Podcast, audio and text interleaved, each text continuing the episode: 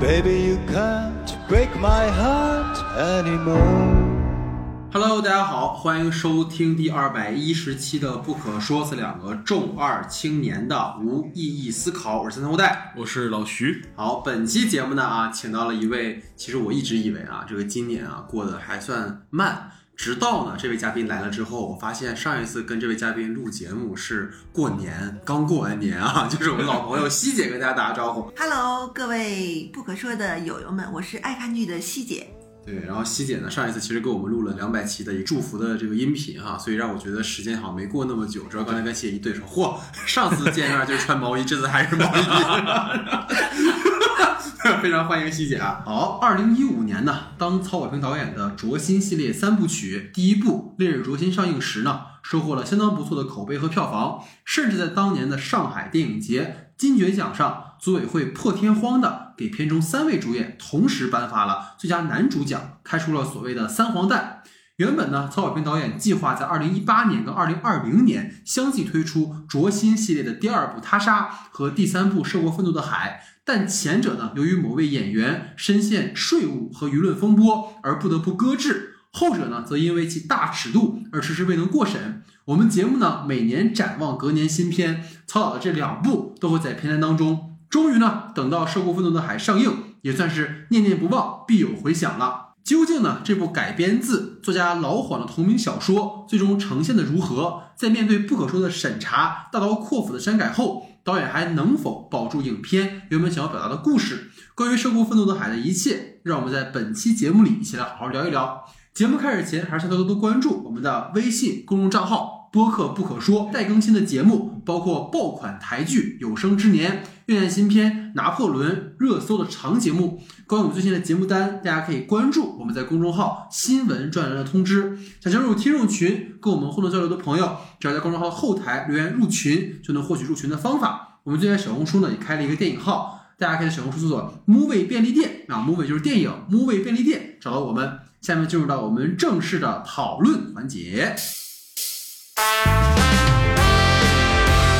好，下面进入到我们的话题讨论环节，久违了啊，我们各自抛话题，然后一起来讨论。然后第一组话题呢是由我来提出的，那我第一个话题是这样的，就是从原著出发呢，其实当时我们在呃看电影之前，其实稍微补了一下原著哈，那个老谎他把这个故事的重点其实放在了老金追凶上，然后电影呢，它是通过这种双线并置的方式，然后在老金复仇这个基础上，然后以日记体的方式加入了小娜在日本生活的一条线索，所以想问问二位如何看待导演去对于小娜这条线的处理？然后你们觉得是画蛇添足了呢，还是更加丰满了这个故事表达的一个主旨呢？想听听二位的分享啊，老徐你请。嗯，对，呃，首先我其实呃，先主要说一下关于小娜这条线的这样的一个处理的方式吧。我觉得如果我们讨论到整个的处理的话，就要从它的头尾开始说起。嗯，头的话，当然就是以这个小娜小娜她的这种日记体的形式，在陌陌上发布的这些笔记来开始进行一个串联。但我觉得这里其实更多的时候是一个更贴近于年轻人的一种呃，在社交媒体上表达自己的嗯看法或者想法的一种方式，嗯并且就是让我觉得可能稍微有一点点小奇怪的啊，就是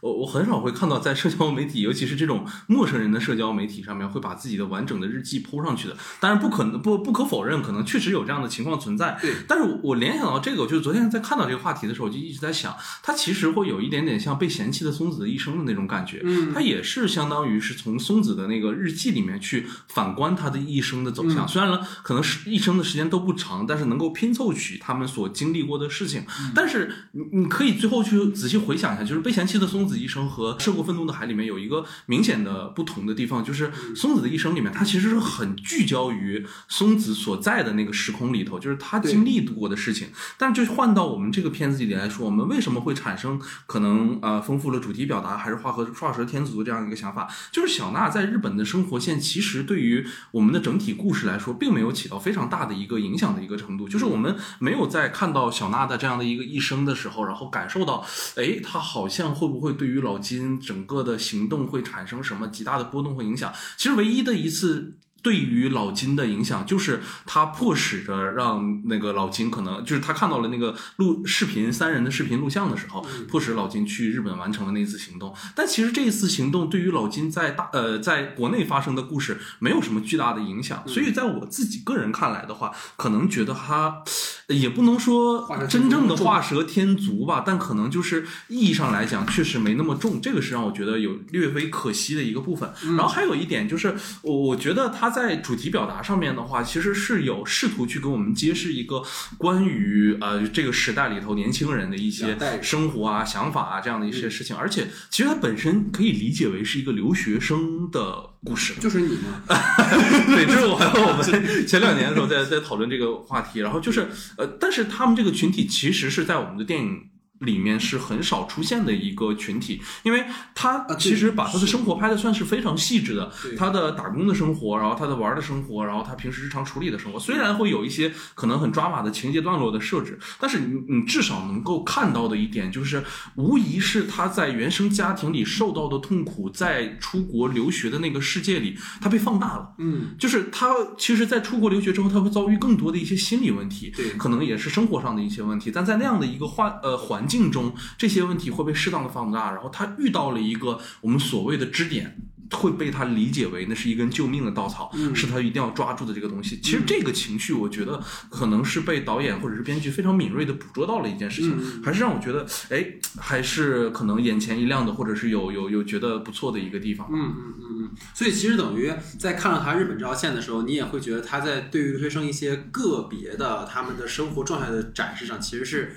会给到一些呃，但不是不是不能那个、啊，不是说大家都这样，嗨对，你就是不是都那么魔怔啊，啊就是我只是觉得某一些节点的设置还是挺不错的，就是因为你比如说，可能确实是在呃有的有的时候你认识的一些留学生的朋友，他可能在国内的时候，他是会有一些呃障碍也好，或者是精神上的一些阻力的，嗯。但你给他放到一个完全真空的环境，其实国外就是一个真空的环境，你脱离了原生家庭，然后又可以自己去支配你的时间和空间的时候，它那个时候发生的很多事件，其实就会超出你在可能国内的时候的现实这个偏向于现实世界的一个逻辑里吧。可能你要随时面对家长，可能你要面对一些生活方面的一些问题，学校方面的一些问题。但你一出去了之后，你可能短时间内啊，你就可能没有办法融入到正常的体系中，之后你反而会有一种不同的体验。就我觉得这个点是在小娜的这条故事线的这个框架内的，还是让我觉得哎，也是是有有有被感看到的。明白？因为其实我最近在补那个四零四机动搜查队一个日剧，嗯然后它里面其实讲到一集，就是一个越南的一个女孩去日本去追求日本梦。就是日本梦这个词，我刚听的时候，我觉得特别，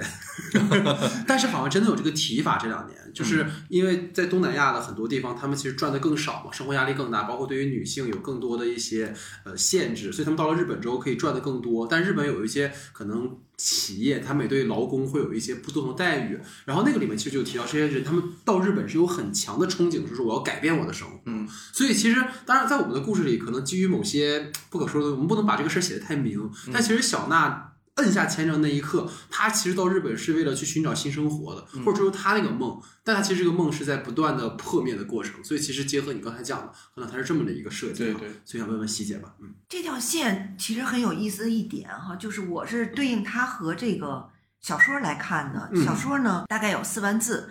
然后这个小说呢很有意思呢，它这小说里有有一段呃提醒式的空白，这个空白就是这个他的父亲经常会有一些内心的独白，或者去和别人去问，就说他不明白小娜到底在干嘛。嗯对，呃，因何而死？为什么有人会会会刺向你十七刀？然后他又是到底是一个什么样的状态？到底是一个什么人？这里边他很明显的表露出一点，就是这个父亲，他其实对女儿是不了解的，嗯甚至对他的在留学当中的生活是不清楚的嗯。他只是负责给钱，然后至于小娜跟谁在一起，在干嘛，嗯父亲甚至都不知道。这是小说当中留给后续编剧的一个比较大的一个创作的一个空间。第二点呢，我觉得呢非常有意思，当然也是非常残忍的一点啊。他一上来，他就是，呃，他给了两个信息量啊。第一个信息量就是小娜用血手指在一个墙壁上写下了文字，当然我们刚开始看的时候是不知道是什么，嗯误以为是他留下了关于凶手的信息，但是你看到最后哈，就是我们才知道这个信息到底是什么。嗯。第二个就是一上来就是小娜，呃，在那个停尸间里她的尸体，那么就这段呢也是非常的残忍的，就是呃父亲和母亲，然后从呃家乡赶赴到日本之后，看到了一个女儿冰冷的躯体，嗯，然后这个躯体会给他巨大的一个陌生感。在小说里这点写的也特别好，对，他就甚至不相信，说这个到底是谁？嗯嗯难道是我的女儿吗？就他会觉得很陌生，就这具身体对于他来说是陌生的。然后后面呢，通过日记体也好，然后通过什么也好，才回溯了这个小娜她在这个呃日本非常短暂，但是可能是他一生当中比较呃就是说坎坷的一些地方吧。嗯另外，我很喜欢有一点，就是最后有一个手机，嗯，呃，还是呃那个一个警察吧，那个日本的那个翻译哈，对对对，岛津，对对对，他拿着这个东西恢复了之后，找到了老金，把它交给了他，然后老金说这这什么？这里边有什么？然后那个岛津说这里边有，嗯。小娜的一些个人社交媒体上的一些内容，你可以去看，对你来说很重要。然后我觉得在这里，他其实透露了一点，也是当代人面临的最大的一点，就是当我们的身体消失、嗯毁灭了之后，我们的哪些东西是在一些呃媒体上获得了一一些再现和永生？嗯那那些再现和永生是否意味着，就像刚才老徐说的说的，小娜她真实个体的一个一个再现？嗯这个就是我觉得是很有意义的一点。所以最后老金从这个社交媒体上目睹的小娜的生活，他对这个女儿这个消失的身体，这具生命，他更加的不理解了。对然后他觉得这个东西给他的打击，远远比那具身体更为，就是说虐心，看了以后会觉得非常的 难受啊。嗯就当我们看到真相的时候是很难受的。所以我觉得就这两点，我个人认为就是说小娜的这个日记里的这两点，其实我觉得还挺闪光的。嗯我个人是比较喜欢的。而且其实有一个很有意思的地方在于，比如说像可能从西姐这一代到我们这一代，大家对互联网的体认其实是一个逐步的过程。对，可能我们开始会对觉得说我们在网上发什么东西可以是更自由的，然后后来一些限制我们变得不那么自由，后来觉得 OK 它可以成为我的一个人设。但对于可能零零后这一代，或者像西姐孩子这一代，他们就是自然而然就认为这就是我的一种正常的选择。嗯就是我在这里面的所有的形象，我不是刻意去营造一个形象，是我就应该去这么去做。他们已经成为一种惯性思维了，所以说可能小娜也有这种状态。但这个其实也是我在后面会觉得他有问题的地方，因为刚才其实二位给我的启发就在于，他虽然像老徐那个点特别对，就是一个孩子在网上 那么事无巨细的以日记体的方式去写，他又不是博客，嗯，因为陌陌其实是一个是一个交友软件，严格意义上来说，对对那在里面那么具体的讲自己的生活，那你可以理解为说，他希望通过这种方式让更多人了解他。但是他就是这个年轻人到底怎么看待这个社交媒体这件事情，其实也没有更多的去展示，所以是有一点遗憾的。然后其实让我想到另一个，给大家推荐一个日剧，最近在看那个《人生删除事务所》哦他其实讲的就跟刚才希姐说的一样，就是他那个删事务所的工作，就是他们要去呃帮助那些去世的人删除掉他们所有在社交网络上 的存在的痕迹，然后。这个其实就很有意思，因为有时候可能你完全不了解你的家人，或者你以为你的家人是这个样子，但最后你发现哦，原来他有这么一面，所以这个就是 突然刚才细节中我想到。然后回到这个话题，我觉得当时刚才呃我们看完片的那一天，恰是北京降温的第一天，然后各位现在我们录节目这一天，恰是北京降温第三天。哎呦，太太太冷了，朋友们就一定要注意保暖。就当时我们闲聊的时候，其实说了一件事儿嘛，就这两个呃故事线啊，嗯一个老金的这个寻凶，然后一个娜娜的日本之旅，特别像是把《岩井俊二的青春残酷物语》和这个那个东野圭吾的后期的那种社会派推理小说，对对做了一个杂糅。尤其是其实原作老黄的小说和东野圭吾他的那个《彷徨之刃》本身就有很多我觉得相似之处，比如说咱们说复仇的父亲啊，或者青少年之恶。所以说当时看的看完之后，我们仨出来。哎呀，这个究极缝合怪，就是那种感觉，其实很强。就在我看来，我觉得二位刚才其实还是更多的从它好的意义上来讲。那我觉得从好的意义上来说，它其实这个整个娜娜的线索能够拓展这个影片在主题表达的维度，因为我们都看过原著，原著里面它就是一个父亲一味的去复仇，嗯然后包括它的核心其实是阶级问题。如果大家去看原著的话，你会发现他不断在强调，就是李烈他们这一家他们的所处的阶级和老金的那个，因为老金在电影里面看来他的生活还不错，对因为他有很多的渔船，然后他又能够去支付在不工作的情况下又去潜伏又去租车这样的一些行为。但原著里面老金其实是有财政的一些窘境的，包括他的船也被海警扣掉了，所以说在那个。原作里面，其实我觉得作者他更强调的是阶级的冲突，但这个里面你会发现，他通过这样的一种呃父辈的和子辈的这种信息差，其实有意去强调我们说他好像从来没有有过自己的孩子，所以当观众去来回跳跃这两个线的时候，其实很讽刺。就是这个讽刺点在于说，父亲以为我在替女儿申冤，但是他根本不知道女儿曾经经历过什么。其实这一笔，我觉得在编剧技巧上非常难。嗯。因为就是刚才老徐提到那个点，这两者的关系性其实并不大。对，它的关系其实不是显性的，从情节意义上的关系，它的关系其实是深层的心理的关系。这个关系就是恰好是到影片最后才能体现出来。如果不到最后那个反转的话，那其实那那个线是废的，因为他其实没有起到对于主线的任何的影响。所以这可能是他也在挑战自己的一件事情。而且其实曹导在采访里就说。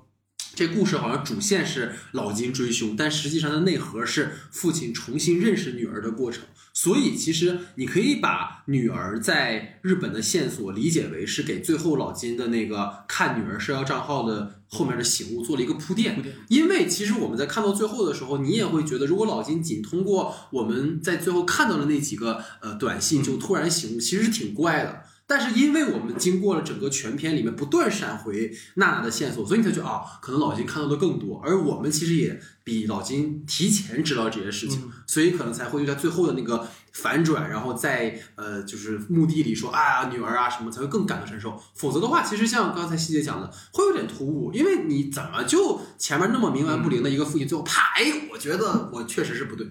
所以可能这是一个我觉得一个比较大的点，那这里其实就有一个问题要跟二位去讨论，因为老金这个角色在前半段的故事，我们知道虽然他有去强调代际冲突，但他整个的故事线，我们说 A 故事，他的追凶故事就是一个复仇的故事。其实导演没有给更多的空间去让这个角色去重新理解女儿，所以这也就让最后那个老金重新认识女儿的过程是有点尴尬。其实我想问二位怎么看，因为我的感觉啊。就是老金的角色，其实现在卡在一个很尴尬的位置。就你说他不爱女儿吧，就是如果他是那种，就只是觉得自己丢人了，说我老金的女儿被糟蹋了，其实不对，因为你感觉到他最后真的很痛苦。但你说如果他爱女儿呢？他大量的时间其实没有去追寻女儿的踪迹。比如说原著的前七章写的都是老金在日本，他去不断的去探求呃女儿死亡的真相。但这里面是，其实我有看时间，在建制部分结束三十分钟左右，他就回国了。所以他的核心其实放在了追凶这件事情上，所以我不知道二位会不会觉得这个部分会有一点点拧巴，因为在我看来，其实是让老金的救赎显得是有点突兀和奇怪的。对这个部分的话，其实我觉得老金，哎。他他在之前的那个寻凶的那个部分来讲的话，其实应该还好，我我个人感觉，因为其实比如说像小娜，她在日本的经历所经历过的那个那些事件，然后包括他们的整体的展开，是我们在电影意义上的时间觉得她度过了可能很多的这种叙事的一个篇章。但我其实自己个人觉得，就是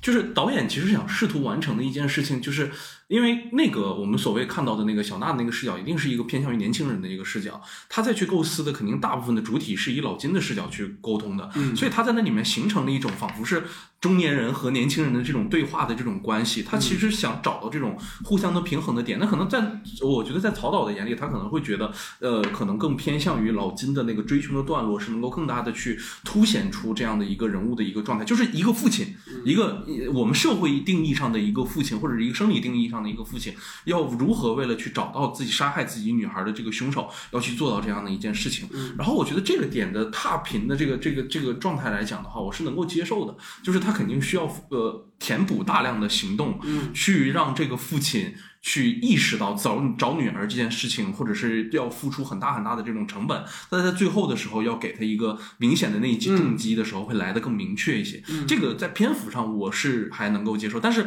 就还是嘛，就是如果说落实到最后的意义上，但我可能我下一个会题话题的时候会具体聊，因为这确实是一个关于父女关系里头很重要的一件事。如果从技巧上来看，可以从那个有一个对照的，就是《彷徨之刃》，嗯，它的出发点，对，《彷徨之刃》的出发点，它就是给了一个情境。就是好像是他女儿在去一个呃一个活动的路上突然间消失了。然后他又给了一个信息，就是据有人看见说这个女孩被拉进了一个汽车，嗯这样的话就给了一个非常具体的一个一个到底他是和什么人，就是什么人弄到的。嗯另外一个《朋友之刃》，它里边有一个人老给信息，对对对，就我们都如果看过这本小说的话，就是他老有有一个人发给他那个短信，告诉他的女儿杀他女儿，就这样的话就他就构成了一个钩子，或者说我们说悬念的一个一个一个出发点。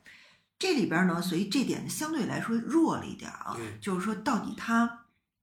因何为什么会有这么大的一个一个一个力量？当然，我觉得在电影本身呢，它呈现上足够好，所以我们可能不太介意这一点。但是如果和《彷徨之刃》对人对对照起来看呢，可能的稍微有一点儿那个不够那么力量那么足，嗯但是也可以了，我觉得哈。嗯嗯嗯毕竟你说就是说我养了这么多年的一个女儿，辛辛苦苦的哈，然后送到了日本留学，然后这个女儿现在死了，那是吧？然后你怎么追究呢？另外一点呢，其实，在原小说看来，他有一个动机，嗯就是说这个父亲老金和这个闫妮儿演的这个母亲，嗯他其实有很强烈的一个情感纠纠葛在这里面。对，所以这两个人呢，都面临着就是说小娜可能是他们两个人唯一的孩子，包括对闫妮儿也是哈。那这点呢，可能在呈现的电影当中呢，他可能没说那么多。弱对，所以咱们就觉得就是说，呃，这两个人不是都离异了吗？嗯然后也没怎么管过女儿啊。嗯你这个妈妈和这个父亲为什么就突然间一下就情绪哗起来那么高涨呢？实际上我们看过小说就明白了，就是他们两个因为都面临着，就是说这个孩子可能是他们唯一的孩子，所以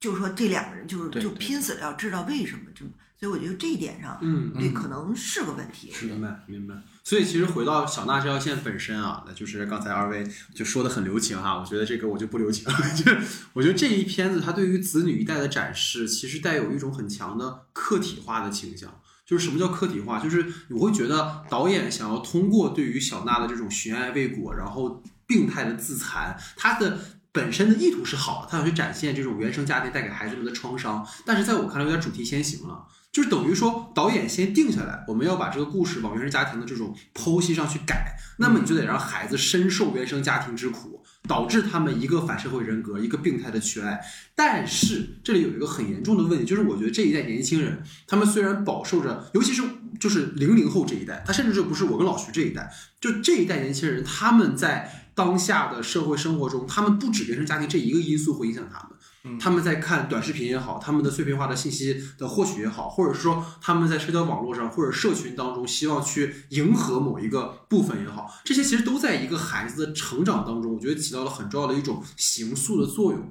就如果你硬要讲说原生家庭的缺位带给了孩子们的伤害，那应该去更多的展现前十里面的家庭关系。就是究竟老金对小娜是怎么样的？当时看完之后我就有一个观感，就是我觉得老金充其量就是不懂得怎么爱女儿，就他的行为是我把你扔到海里，我教你学游泳，但是其实你淹水了。这个其实我特别有共感，因为我我是海边长大的，我爸小时候教我游泳的方式特别简单，就把我扔海里，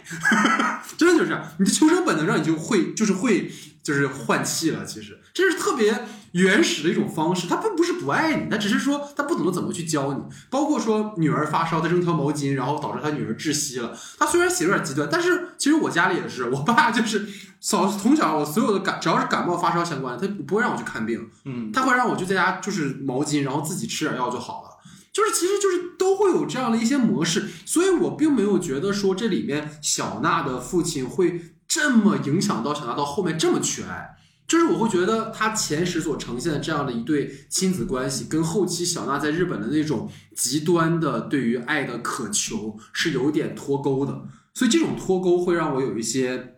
不适吧。就是因为我会觉得，就是编剧很绑很很偷懒的地方在于，好像就是女儿的生活里除了父亲就谁都没了。但这个点，我觉得你放在再早一点可以，但你放在今天，因为他的故事设定背景就是二零一九年嘛，一八一九年，所以我觉得可能放在今天会有一点点脱节。因为老金跟小娜就算就算他们在岛上生活，那他们也不可能在小娜的生活里除了他父亲以外谁也没有了，就仿佛他在十八岁之前也没有上过学。在十八岁之前，他也没有任何他的他的圈子，也没有他的朋友交集，他只有他父亲。然后他父亲不在，他就很痛苦；他父亲在，他就怎么怎么。就是他有点太过于把这个东西连在一起了。所以关于这个，我也想问到二位的。对，因为其实他这个关联相当于是一勾勾回了十五年前的这种状态，就是他其实想找的这个关系，是因为可能在之前的生活中他受到了什么样的影响。但我觉得这个其实也是原著里他可能更对劲儿一点的地方，就原著里其实还是牺牲了很多篇幅，大概的去描述了一下他和女儿之间沟通的一个频率的一个问题，对以及他他们两个对变化的这样的一个状态。就这个东西还是很对的，就是现在的状态，就是黄渤好像也在平时的日常生活中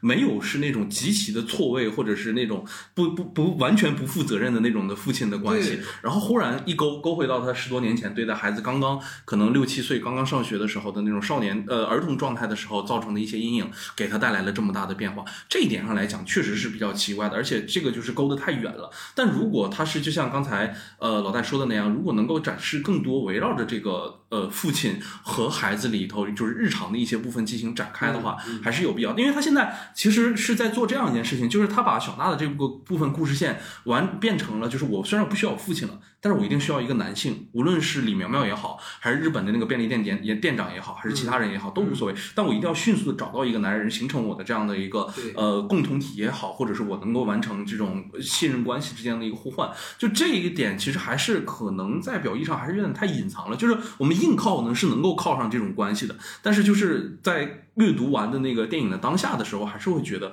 稍微有一点牵强的。这个确实是他暴露出来的一个问题。因为他那个曹保平，他之前有一个非常好的作品啊，嗯，我个人觉得可能是他呃这个拍摄过程中职业生涯中比较特殊的一个作品，因为作为一个青春片来说，它的这个各个方面的，尤其从这个剧作的这个元素上来是非常成熟的。就这狗十三，嗯对这狗十三其实可以某种。和这个我们说今天这个愤怒的海形成某种镜像的一些互相的一些对应，这狗十三里它其实就是非常完整的，把刚才老徐说的这个这个小娜，或者说是那里边那个李纨的那个整个的一个内心的一个过程，讲的非常的清晰。对，嗯，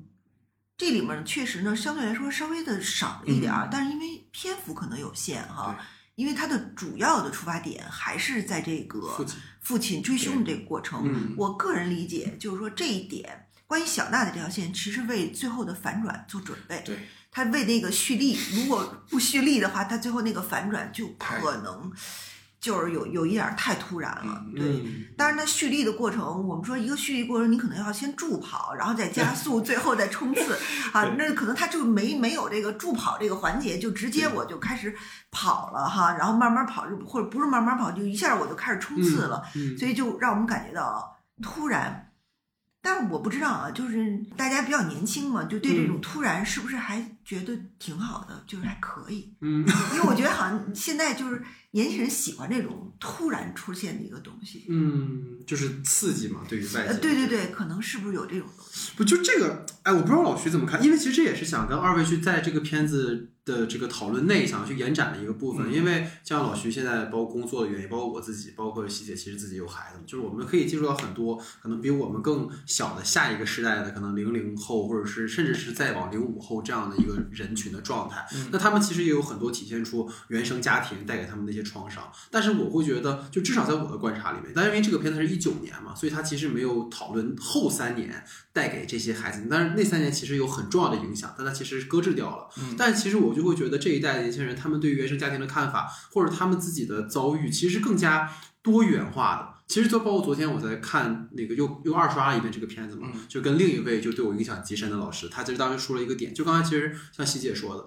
这个片子里就是我们说《狗十三》那个电影里面，它是孩子的视角。嗯其实一般意义上讲的青春片或者讲代际冲突的片子，它的核心其实都是孩子。对，这个片子为什么没有达到达到让我满意，或者可能在我们年轻人这个群体里满意，或因为我们作为子女，因为我们还没有作为父母，就是因为这个片子的出发点其实是父母，就是它其实内核是关于孩子跟父母的代际冲突跟矛盾的。但是过往我们看到，无论《狗十三》还是一切青春片，是孩子的视角去讲，所以以我们带入到孩子是非常能够认同的。但这个片子，因为它孩子只是碎片，而父母成为了叙事主体，而我们所带入的不可能带入到父母的眼里，他就会产生这种错位感。嗯，这是当时我觉得听完之后还蛮有启发的一个一个视角吧。嗯包括我为什么刚才有提到说这个片子里面对于。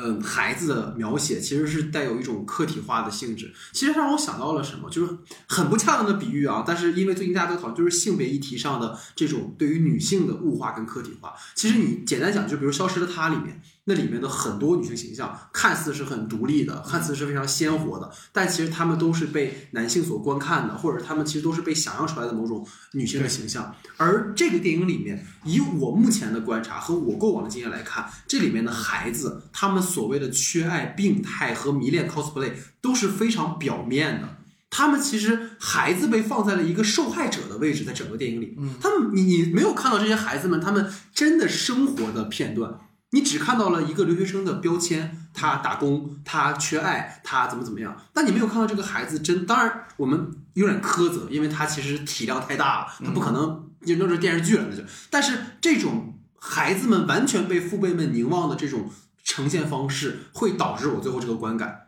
这个是我的一个立论的出发点，嗯。包括 对不起啊，因为我自己也混迹二次元，就是，哎呀，就是可能朋友们不知道啊，这个电影电影里面出现的死神啊，这个主要的这个动漫的致敬呢，是在我儿时啊，大概十几年前吧，就是我们那个时候真的，我真的会买那个死神里面的刀，然后 cosplay 里面的那些那些角色啊什么的，所以我想讲的就是，最近不知道二位有没有发现，所有关于这个电影的风评里面有一个非常呃很重的一句话，就是说他在妖魔化二次元。嗯然后我会想说的，其实就是李大家如果回到这个电影里有一个点，其实我是不太能够接受，就是呃，娜娜为什么会对李苗苗一见钟情？对，她的呈现方式是娜娜在那个酒店里面看到了那个电脑屏保里面的乌尔齐奥拉这个角色是在死神里面的一个角色。那么你是因为对这个角色本身有好感，所以投射到了 cosplay 这个角色的这个男孩身上，还是说什么其他的原因？就是在我看来，尤其是我二刷之后，我发现二次元的元素在这个电影里面完全是承担了一种道具跟符号的作用。什么意思？你们会发现这个电影里面所有苗苗带这个东西，全都是为了强化观众的视觉，嗯去回应。比如说第一次看到，就是第一次老金看到了那个苗苗，是他带着一个脚从那个呃门打开说：“哎，请问你找谁？”对这个就成为了一个很强的视觉符号，以至于他扣在哪儿了？扣在车祸之后。嗯车祸之后，他看到地上有一个，哎，就是这个脚。再有一次就是最后周迅看到他儿子那个脚的时候，所以这个道具的意义就是建立在这样的一个视觉符号上，它并没有深入到这个所谓，当然他也不可能这么去深入，但他就把这个动画角色完全给符号化了之后，反而没有去落到这两个孩子对这一切怎么看。所以，可能如果对于父母来讲，我看了我来看这个电影，会觉得，哎呀，这二次元真可怕，你知道吗？就是不会当年看《喜羊羊》的孩子把同学挂在树上烧，就他会有这种妖魔化的感觉。所以，这个其实是我特别觉得可怕了。因为我当时多说一点点，就是在那个动画里面，那个乌尔齐奥拉，他其实是一个，就是我们可以理解为他是一个呃鬼。然后呢，它里面有一个很厉害的反派，就把这个鬼变成了一个有很一个有力量的鬼。就是大概这么样一个设定。然后鬼是没有心的嘛，但是乌尔齐奥拉当他遇到了就是在这个电影里面，呃，小娜 cos 的那个女性角色的时候，他有了心。他其实是这样的一个设定，所以其实也反观苗苗为什么会看上小娜，觉得哦，她适合 cos 井上之姬，就是这个角色。那么说明是不是就是因为我知我是我曾经也是也 cos 过，就是你 cos 一个角色，肯定是因为你喜欢他。那如果苗苗是因为喜欢这个乌尔齐奥拉这个角色，那他对于小娜的感情是不是更加复杂一些？但是当我们看到影片结尾的时候，当十七刀小娜自残了之后，你会发现苗苗在第一刀的时候就逃跑了。所以到底他们之间的感情是什么样子的？其实完全没有经由这些年轻人当中的元素去展现，这是我非常不能接受。我刚才在你的想法里，我就一直在回忆，就是我我还有一种感觉，就是他其实，在小娜的那条故事线里头，他还是有另一个视角的存在的，因为他其实释放了一个误导信息，就当时我们觉得那个就是一个细节，就扔鞋子那个细节，我们都以为刚开始是李苗苗干的，嗯。然后他到最后的时候，从那个呃，娜娜自己的那个回忆的那个日记题展开的时候，我们才知道这个鞋其实是他自己扔的，甚至是他在他们两个的关系里头，两性关系里头也是处于一个偏向于可能主导地位的这样的一个人，就是他会呃有释放自己的那个。呃，原始的欲望的那样的一个部分，或者情绪的那个部分，就是我觉得，就可能出现了这种这种视角的交叉之后，反而会让你觉得，因为明显是带着那种误导视角的，是老金的那个视角，因为他觉得李苗苗就必定是最坏的那个，对，就他一定是在里整个关系里头，就是拿他的女儿当做一个被关系看的那样的客体的存在，拿他去释放自己的欲望的这样的一个状态。但是你其实仔细发现之后，就是发现他其实 A 故事还是在牢牢的影响 B 故事，他没有把 B 故事做到一个可能完完全全的，就是非常正常。的一个展开，就它还是其实那就变成了那个 B 故事，其实也是在服务于你的 A 故事，等于说里面我们最想看到的，就包括我们刚才讨论了很多关于所有年轻人的视角问题，变成了服务于 A 故事老金去追凶的这样的一个体会，但在最后的时候可能勾回去啊，是因为呃上一代对我们的一个一个可能忽视也好，或者是对的原生家庭里对我们的一些不公不不正确的一些处理的方式，那打个巴掌给个甜枣的这种感觉，就是那可能在整体的。展开上面就会觉得，哎呀，还是就是作为年轻观众来看的话，还是会觉得有有一些部分还是不太不是特别满意的。嗯嗯嗯。其实我想就是补充一个点，是我昨天看完之后，我有种特别奇怪的想法，就是二位肯定会，你知道我看完这个片子的时候，我觉得他跟《你好，李焕英》很像，是不是暴论发言？为什么像？就听起来特别荒谬。但是像的原因就是这两个电影都在用某种方式去展现两代人之间的关系，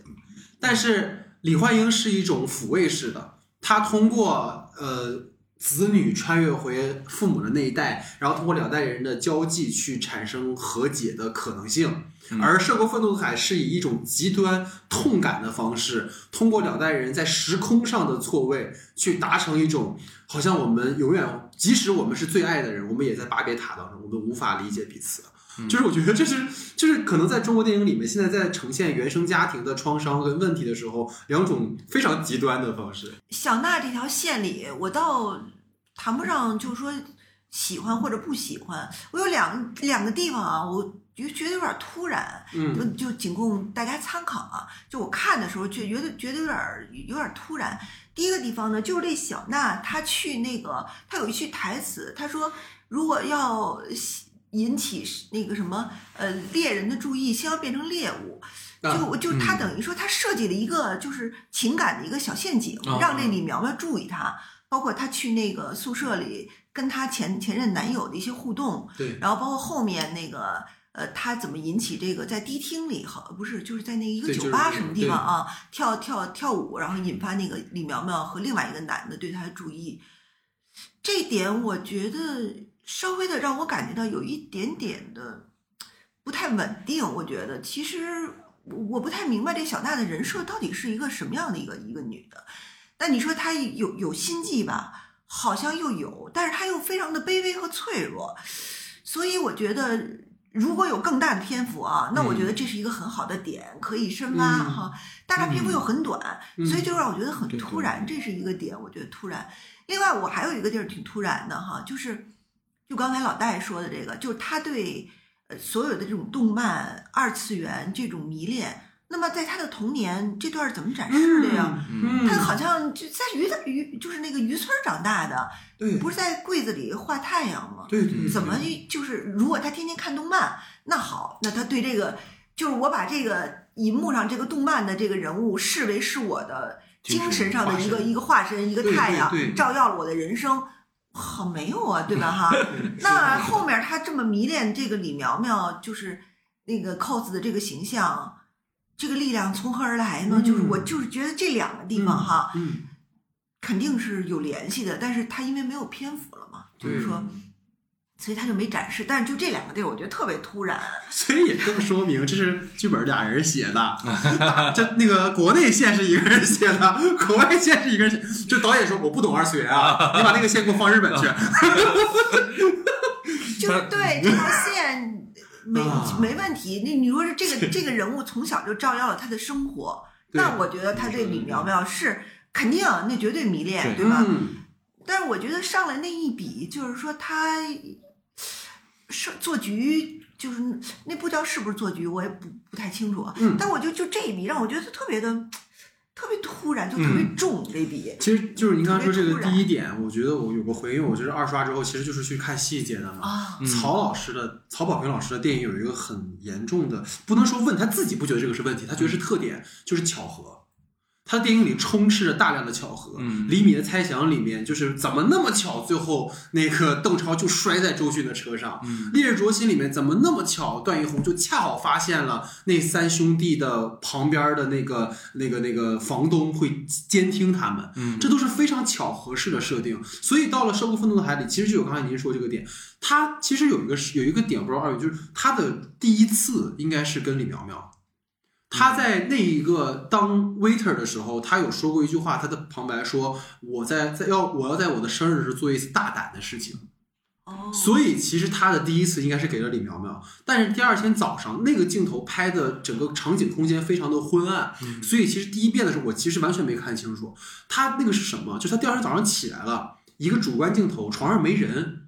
然后他的头发是他是那个假发嘛，颈上的假发，他左手一抬之后，那个是黑色的假发，应该是乌尔奇奥拉的那个，就是他 cos 的那个头发，等于说他献出了初夜的那个男人，在第二天早上什么也没有跟他讲就走掉了，所以这件事情对他造成了一定创伤。当然，我们不是说女生怎么怎么样，而是说他本人就是个非常缺爱的人。他想通过这次大胆的行为去，所以他为什么在那个舞厅的时候，他咱看我们俩都有年代感，第一厅 舞厅，舞厅，舞厅的时候，他那个猎物的台词是因为他曾经受过伤害，哦所以他不想再当猎物，而是当猎人。而他遇到了苗苗那个，完全就是刚才我们说的巧合。为什么我会觉得他是巧合？因为他在看到苗苗的那第一瞬间的反应是非常震惊的，就是你还记得吗？他碰到苗苗之后，他，嗯对，然后他当下的反应是啊，那是我男朋友，所以他走过苗苗的时候才会那种反应，就是有点开心。他并不是开始就设了一个局，我踩点儿知道你旁边有一男的，嗯这男的会去哪儿，他没有这么多心机。但这种巧合式的设定就是他电影里的一个问题或者一个特点，嗯，这是我的一个对对对回应的感觉。对对对，那那这么解释可能是对的。但动漫那个点我完全认可，这童年完全没有，长大之后突然为了这个角色哇死里活里的，就是是有点奇怪的。所以就是在我这个话题就聊有点长了，对这个因为但是是关于孩子们，我们都可以都可以讨论完了。其实最后一个点就是这个电影最后那个反转，就是小娜自残了十七刀身亡。就原著明确写了是李苗苗杀死了小娜，并且将其监禁在壁橱里。所以想问问二位对于这个全片最大的一个删改的看法，因为我还要再跟大家讲，这又是曹老师的一个特点、缺点和特点，他太喜欢反转了，就是《烈日灼心》就是个大反转，最后大反转对啊，你以为邓超是 gay，其实他是装的啊，你以为他们三兄弟是怎么怎么样，其实他们仨并没有杀人，杀人的是王艳辉的那个大变态。对啊，包括我们看他所有电影都是这样，就是一定要通过一个强反转，最后抓住你的眼球啊。但是这件事儿，想问问二位怎么看？最后这个大反转啊，啊对，其实我我有一个哎自自己的一个想法吧，就是嗯。虽然这个大反转肯定有很多值得吐槽的地方，但我先说它好的地方啊，嗯就是我觉得好的地方是在这里，就是它其实就是一个很表意的一个镜头完成的这样一件事，就是我们前面我觉得他可能铺垫了这么多，就是为了这一个镜头，就是他前面的两个小时四十分钟，包这个饺子就为这个醋。这个这个他前面两个小时四十分钟都一直在强调一件事，就是就这个父亲像疯了一样的要抓到凶手，他已经基本上竭尽了自己所有能能做到的任何事情，嗯然后都已经是一种我们可能都一定程度上可能看到了一些很绝望的或者是那种求生的一种状态都爆发在他的世界里了。但是他在最后的时候去翻那个娜娜那一番的时候，他忽然有了一个在梦里的一个镜头，他说我经常会坐坐过一只船，啊，对，穿过一个高高的一个塔，然后上面是老金的尸体。就是他，他其实在想的就是，你虽然知道你可能儿女儿死了，然后你要为他去做所有的事情，你要做一个父亲，完成一个社会意义上的这种父亲的所有的定义的时候，嗯回头一看。原来你你想救的那个人人生里头最大的梦魇，其实就是你，就是它是一种无法沟通的那种状态，就是两个人已经形成了那种就是沟通障碍，就是完全无法理解对方的那种表意，而且他是那种脱离了社会学意义上，就是任何一个父亲和母亲都不可能想象到自己在孩子的视野里头或者视角里头是那样的一个存在，是。然后这个事情才是会把一个人压到那种谷底的那样的一个绝望，就是他他才会完全的对于这个世界也好，或者是所有他赖以生存的东西到达一个最深的绝望，因为他走到了终点，把所有的案全部破了，然后他把这些里面就是可能我们刚才说到的人呐、阶级啊，然后这些关系全部都破解了之后，他才发现那个原来最深的那个深渊在底下等着自己。我觉得这个点是让我觉得还是蛮不错的，就是他至少还是能够呃捕捉到那个，就是他这么修改完了之后，他是能够捕捉到，就是他想让娜娜自残的这一个点，就是我哪怕自己不活了。我也不会让这个世界上的任何人能够有开心也好，或者是能够对让这个都别想好过都别想好过了，就是一辈子都要活在这种最深最深的痛苦里。这是我觉得很符合他是年轻人的那种视角，就是因为我们其实。有都有那种青春期的阶段，或者是极其逆反的那个阶段，都想着妈的不行，我就去跳个楼，一了百了。然后你们就一辈子活在这种愧疚和痛苦当中，就是让自己的父母会有产生这种感觉。他的那个想法的捕捉还是蛮准确的，就是他利用了这样的一个方式。但是呢，就是这个这个这个这个。他的那个这个女孩做的这个所作所为，是他在已经经历了可能从家里然后到国外的一个非常呃巨大的一个变化，或者是从这种生长环境的一个迁移的这样的过程中完成的。但是他还会和可能在最逆反的阶段的时候有相同的面对人生的这样的一个状态嘛？而且其实他经历了不同男人，哪怕是他对不同的男人有不同的这种相处的情感状态，但是仍然会发现就是他在这些里面是没有改变或者变化的，就是所有。男人可能在我们的理解里都是一样啊，男生的刻板印象就是那样的。但有没有某个瞬间，可能让这个人是处于一种飘忽的这样的过程里？当然了，这个就可能有一些牵强，呃，就是有一些要求太高了，因为它其实说到底就是个 B 故事，然后可能就是为了给 A 故事提供一些帮助而已。但我我我基于这个可能我们年轻人的试点的话，我可能会比较想去看到这个东西，这个东西是我我我可能会更期待的这样的一个形式和内容，因为我们毕竟了解在聊的其实也是关于最后。的整个大的反转，它这个兜底会是怎么做的？那真的值得吐槽的一件事情就是，我其实觉得我们应该是有两次的兜底。第一次的兜，第一第一次的兜底就是他在和李烈的那个翻船的那个事件里，去解决了所有关于李苗苗的这个就是国内事件的一个故事的一个反转啊，但是。这个就是来的非常之强行，就是李烈其实是见着他的忽然的愤怒，就是想到了自己儿子的那种对于自己的那种不屑也好，或者是对于自己家庭的那种冒犯也好，就是那种仿佛像领领头的那种那种人，然后忽然受到了冒犯之后的那种感觉一样，然后。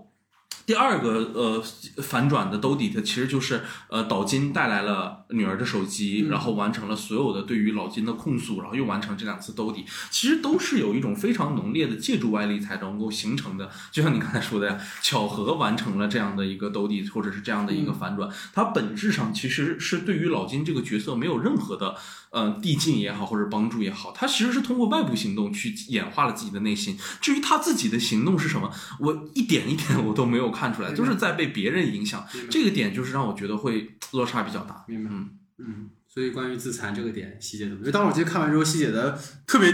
迷迷茫，这不疼吗？怎么想的？对，问细节的看法。对，这这这我。就是十七刀，现在还不理解了。对，因为他在原小说里，就像刚才戴老师说的似的，他就是那个李苗苗干的，然后而且监禁了他，所以他出不去。对他出不去，所以这个他失血而死。那么按照正常的一个，就是说人的一个本能和生理反应，手机还在旁边，嗯，他居然到这种程度，所以这股力量就反打回他的父女关系究竟是什么样的？对，这个。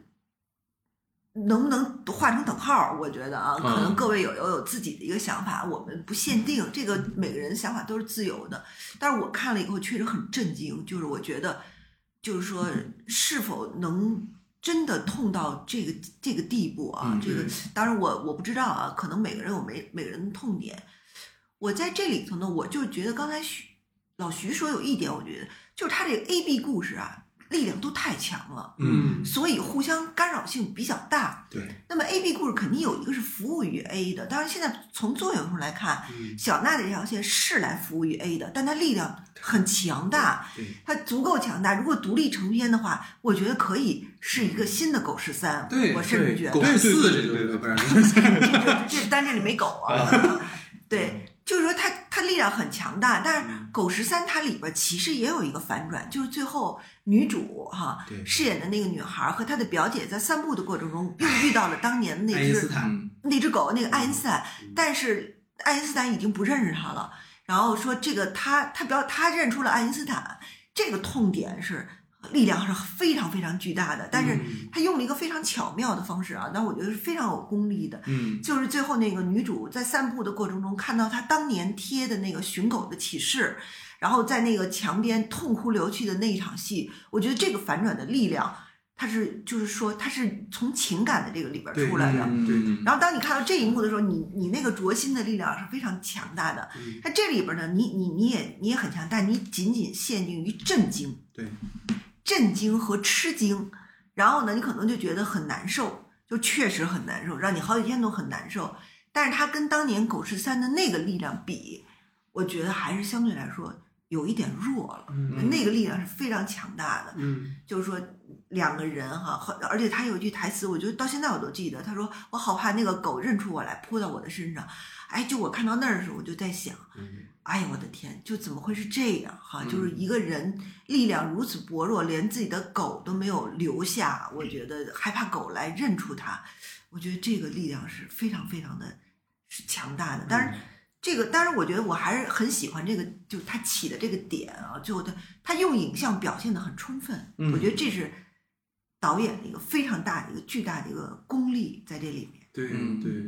对，所以这也是我们整个的这个话题啊，因为就是关于《狗十三》，其实我有特别特别想聊，但我们可以放在延伸去讨论，嗯因为这个片子真的非常非常的棒哈。嗯好，那我的第二个话题哈，其实整个这个电影是关于原生家庭的嘛，然后原生家庭这个话题，其实在这些年的影视作品里也反复被提及，像我们总会在短视频上刷到《都挺好》里面的发疯段落，对吧？这个还有电影里面像《我的姐姐》呀，包括《过春天》呀，非常非常多的青春片都是以原生家庭的这样的一个话题去切入的。所以本片里面其实也刚才我们聊了很多是关于孩子嘛，然后尤其是这些家长他们在孩子成长过程当中这种缺位，然后导致了很多悲剧的发生。但其实刚才在讨论中，我也不断在强调说，这个片子里面的主创其实他们极端化了孩子们的状态，但父母们好像或者是因为删减，或者是因为剧作本身没有看到他们真的就是在孩子的成长中到底缺位跟失在哪儿。然后我也觉得不能简单的把离婚这件事情，或者家长不懂怎么照顾孩子，把它归因到孩子最后发癫的一个根本原因。就是包括它里面其实有讲说啊，这个呃李苗苗的父母离婚给她造成了极大的心理创伤。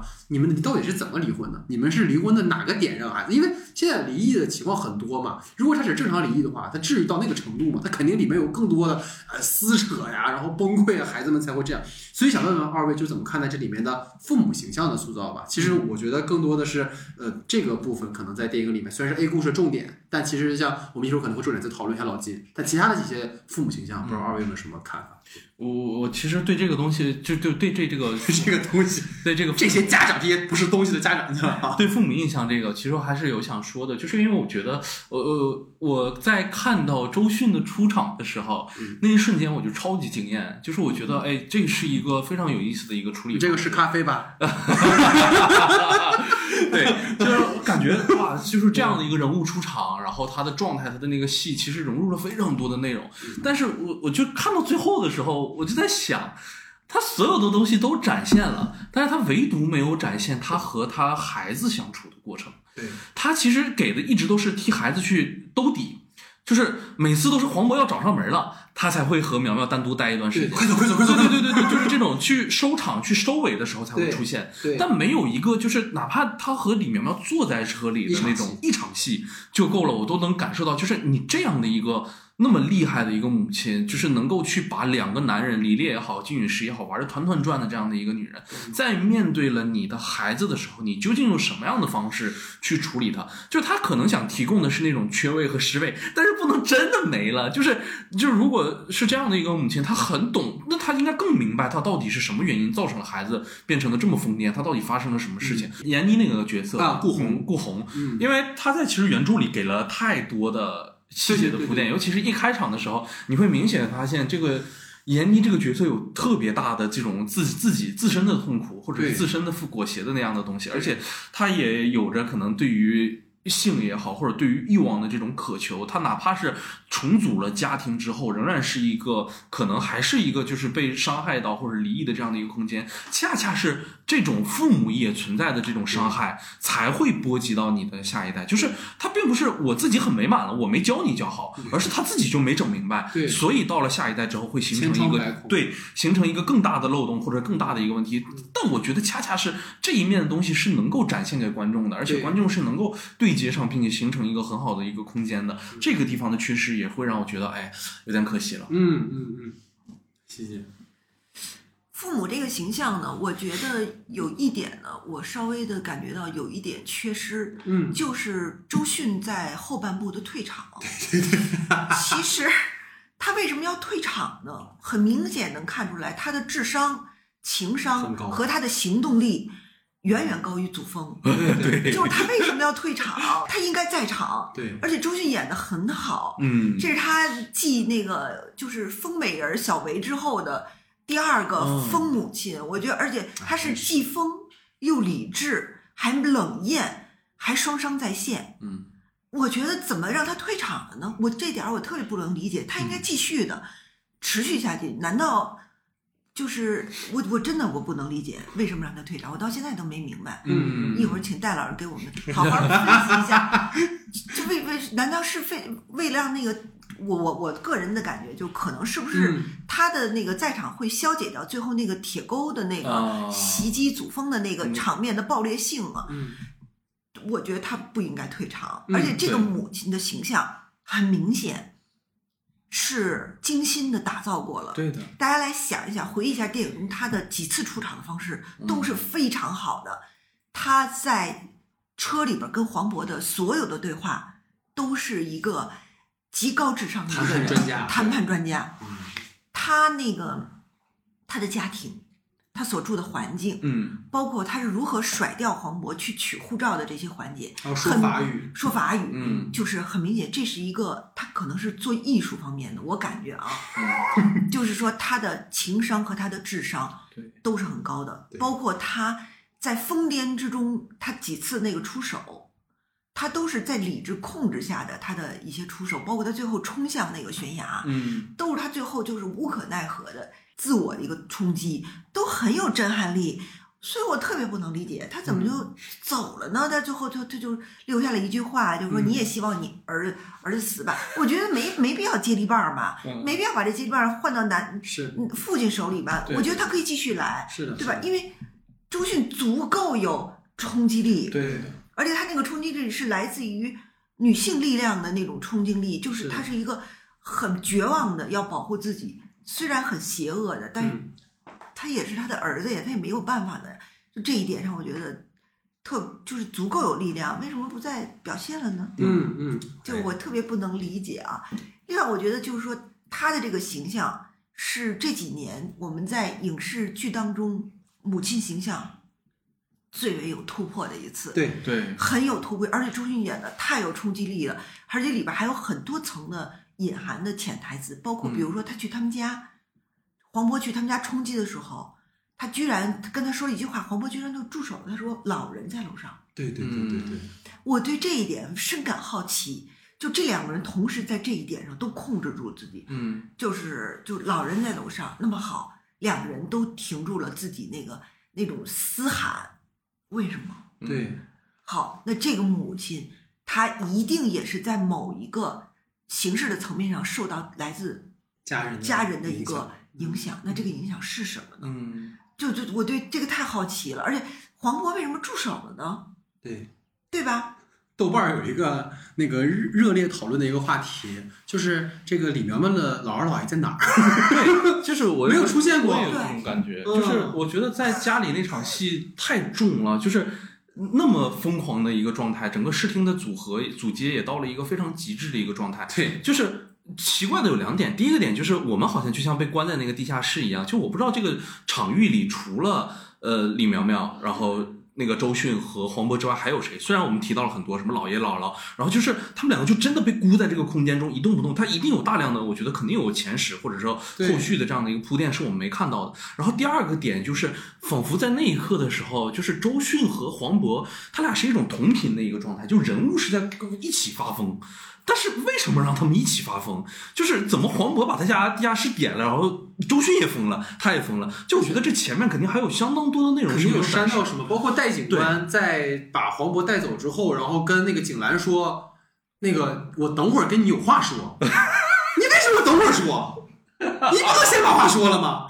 然后，而且这哥们儿上楼之后，就是我以为他上楼会给到姥姥姥爷的一场戏，没有没有，那上去干嘛了呢？看半天，他去的还是个空房间，就是苗苗他就是他，他就确认苗苗在这儿，OK，这是一个细节。但是，那你你不能先跟那个景兰把话说完了吗？啊，给景兰放跑了，就是就是火灾的这场戏，很明显的看出来，这是就是他的姥姥姥爷是应该是不能够离开这个空间的，嗯对对，不知道是因为什么啊，就是是被稳固在这个空间里的。你想，地下室都已经着火了，对烧到那个程度，然后这几个人就像困兽一样，没有离开这个房间，对，然后扑灭了，我觉得很危险了已经哈，但是还没有离开，为什么？嗯而且它是一个木质的房子，那个如果真着火了，很那很危危险险的而且你景兰知道这件事情，你的第一任务不是应该把父母先带出去吗？他给了父母，就是他的父母的这个细节，但是完全没有在故事中发挥作用。嗯他的唯一作用就是他跟那个李苗苗说：“你去跟姥姥姥爷打招呼，以后可能再也见不到了。”我原本以为他姥姥姥爷，我第二刷的时候，我觉得他姥姥是不是去世了，是灵位在那儿？那你说以后再也见不到了，那这什么意思呢？就我还是没弄明白，就说明这两个人其实是在的，所以是不是存在删减，这也是一个问题。那有一种可能就是黄渤不是第一次去周迅的这家里个家应该不是，我觉得他好像挺熟，进门就反正就好像啊，这轻车熟路，轻车熟路，然后这完全是一个很资深的一个跟踪者的一个状态，就嗯，这这个体验挺诧异的，我觉得。嗯嗯嗯嗯，所以其实这就回到，我觉得这个电影基于删减而带来的，二位刚才都提到了两场很重要的戏，嗯所有人的混乱。第一场戏就是刚才您说那个景兰为什么下线了，嗯第二戏就是你说的对那个李烈到底在船上怎么了，就疯了。穿山甲说了什么？对，就是是这样的。我觉得首先从您说的那条景兰下线的线，呃，尤其因为一刷之后，西姐在我旁边的那个就是这个问号太大了，所以我二刷的时候就把这个当成我的一个核心任务 去看。最高任务啊，你可首先啊，如果从它的剧情目前的理解上，你可以这么理解：这个母亲是一个如此理性且善于去权衡利弊的人。她回来的目的只有一个，就是我要把我儿子带走，我要补偿我儿子，因为曾经我在他儿时离开了，所以我这次回来等于说也是一种补偿。嗯但是当我明确看到了你给到了我我儿子的遗物之后，我就死心了。我觉得就是在他的逻辑里是，我就 OK，那我儿子可能就真的是死了，那那这些跟我就没有关系了，那我就选择离开。这是他故事里给我的逻辑，当然这逻辑本身也很说不通，但拉出来，我觉得这场如果说二位想这个戏它奇怪在哪儿，就是在呃景兰把就他以为杀死了老金之后，他不是自杀了吗？他不是跳下去了吗？然后他被救上来了。那场戏肯定有删减。那场戏有一个很奇怪的台词，就是景兰在被老金拉上来之后，他非常冷静地说出了一句话：说你给你给别人看你女儿这样的视频，你不爱你女儿。那个台词的嘴型是对不上的。那个台词的嘴型是对不上的，所以他说的话肯定不是这个，因为以他的立场来讲，他没有资格，就包括他的情商，他怎么会跟老金说这种话呢？在这种情况下，老金说这种话，他也会刺激老金啊，所以他他不会说这种话的，所以他到底跟老金说了什么？嗯哦，他说这个话，他们俩，而且给到老金的那个戏就是他只是躺着喘气，但他俩肯定在那场戏里有更多的交集，在那场戏里他俩达成了某种交易，所以下场戏给的是什么？下场戏给的是那个李烈把景兰叫到警察局说：“你现在马上去指证。”但你发现那个老金的表情特别的奇怪，嗯，就他是那种咱俩说好了啊，OK，你觉得一声也不说，嗯，挺好，挺好。啊，对对对对，他的反应不是我操完了，完了我完了我要没有，他的反应是嗯，他俩有一种莫名的默契到底发生了什么？所以那场戏一定删了什么东西，嗯。导致了景兰下线，但我们不知道，但这是一个逻逻辑的解释，而这就是他俩在沙滩上那句话影响到了你的那场戏，就是到底在船上，就是老金跟李烈说了什么。嗯，破防了。那个也有删减，不，那个也有嘴型。哎，我真的是狂飙之后啊，就是成为一个这个什么嘴型大师唇唇语大师。因为大家，因为其实，在老金的视角里说，他跟李烈说这些话，李烈早就知道了，对，他也没有立场跟李烈说这些话。他为什么要跟李烈去重新梳理一下他儿子到底干了什么呢？对，所以其实那段台词在我看嘴型也是对不上的。前半段，而且你们有没有发现，前半段在老金不断的在说苗苗小时候的时候，他就在插闪回，嗯，他没有给很多当时两个人对峙的戏，全都是闪回。我觉得就是肯定是他原本说的不是这个，然后李烈决定要打死老金，一定是因为老金说了什么话刺激他了。嗯，要不然说不通啊！你为什么要打老金呢？其实我看第一遍到我昨天二刷前写稿，我都在想，他没有任何的动机杀老他的动机金。是想让李苗苗消失，就想干死李苗苗。对他其实应该，如果真的说逻辑上他要杀老金的点是什么？我觉得啊，就是他已经见到李苗苗了，嗯然后他把老金先干死，再把老李苗苗干死，然后跟警察说是老金杀了李苗苗，然后老金意外死了，合理神探的结尾嘛，对可以这样拍。但是不是啊？你在船上，后面警察马上追上来了，大哥，你把你把老金打死是为了什么呢？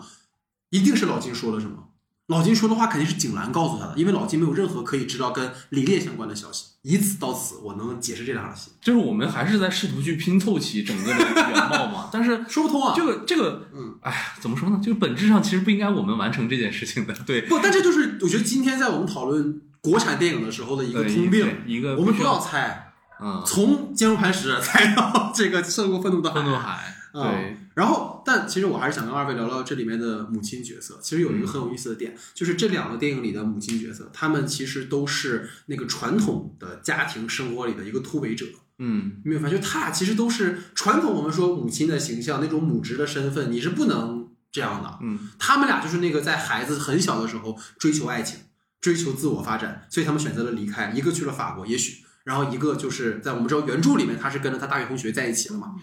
但是这里面你会发现，我为什么觉得这两个母亲角色有个有个问题，就是在于，如果这两个母亲角色因为童年就是在孩子童年的时候这样的一个行为的话，他们应该会在孩子长大的这十几年里，不断的给自己心理暗示，那个暗示是什么？我没错，嗯，我追求爱情是对的，孩子是孩子，我是我，所以他不会有那么强的一种负罪感和内疚感，就是当孩子这，哎，我一定要干嘛，这不行了，那个情绪其实很重的。但这里你看到他俩情绪非常非常重，所以你会觉得啊，是不是因为有什么别的事儿我们不知道？但这个我们无从而知。所以这个其实是我在看这两个女性角色其实很奇怪的地方。就一方面，她们展现出来了极强的那种个人主义的，或者是说我为了自己的爱，我可以放弃那种成见的；但另一方面，她们又如此的强调了她那个母职身份带来的这种冲击。所以这个是我在两个女性形象上看到的比较拧巴的地方。好，我的话题之后呢，进入到老徐的话题时间，你请。我的第一个话题呢，其实是围绕着黄渤所饰演的金陨石这个角色的。嗯啊，这个首先要先吐槽一下这个名字，可不可以？可以。就金陨石这个角色，就是我们 《航海和追击者》里的那个呃那个延边战神的那个演员的真名啊，就叫金陨石。然后一演到这个角色的时候，总觉得，哎，这是在干嘛？他每次一叫金陨石，你是不是疯了？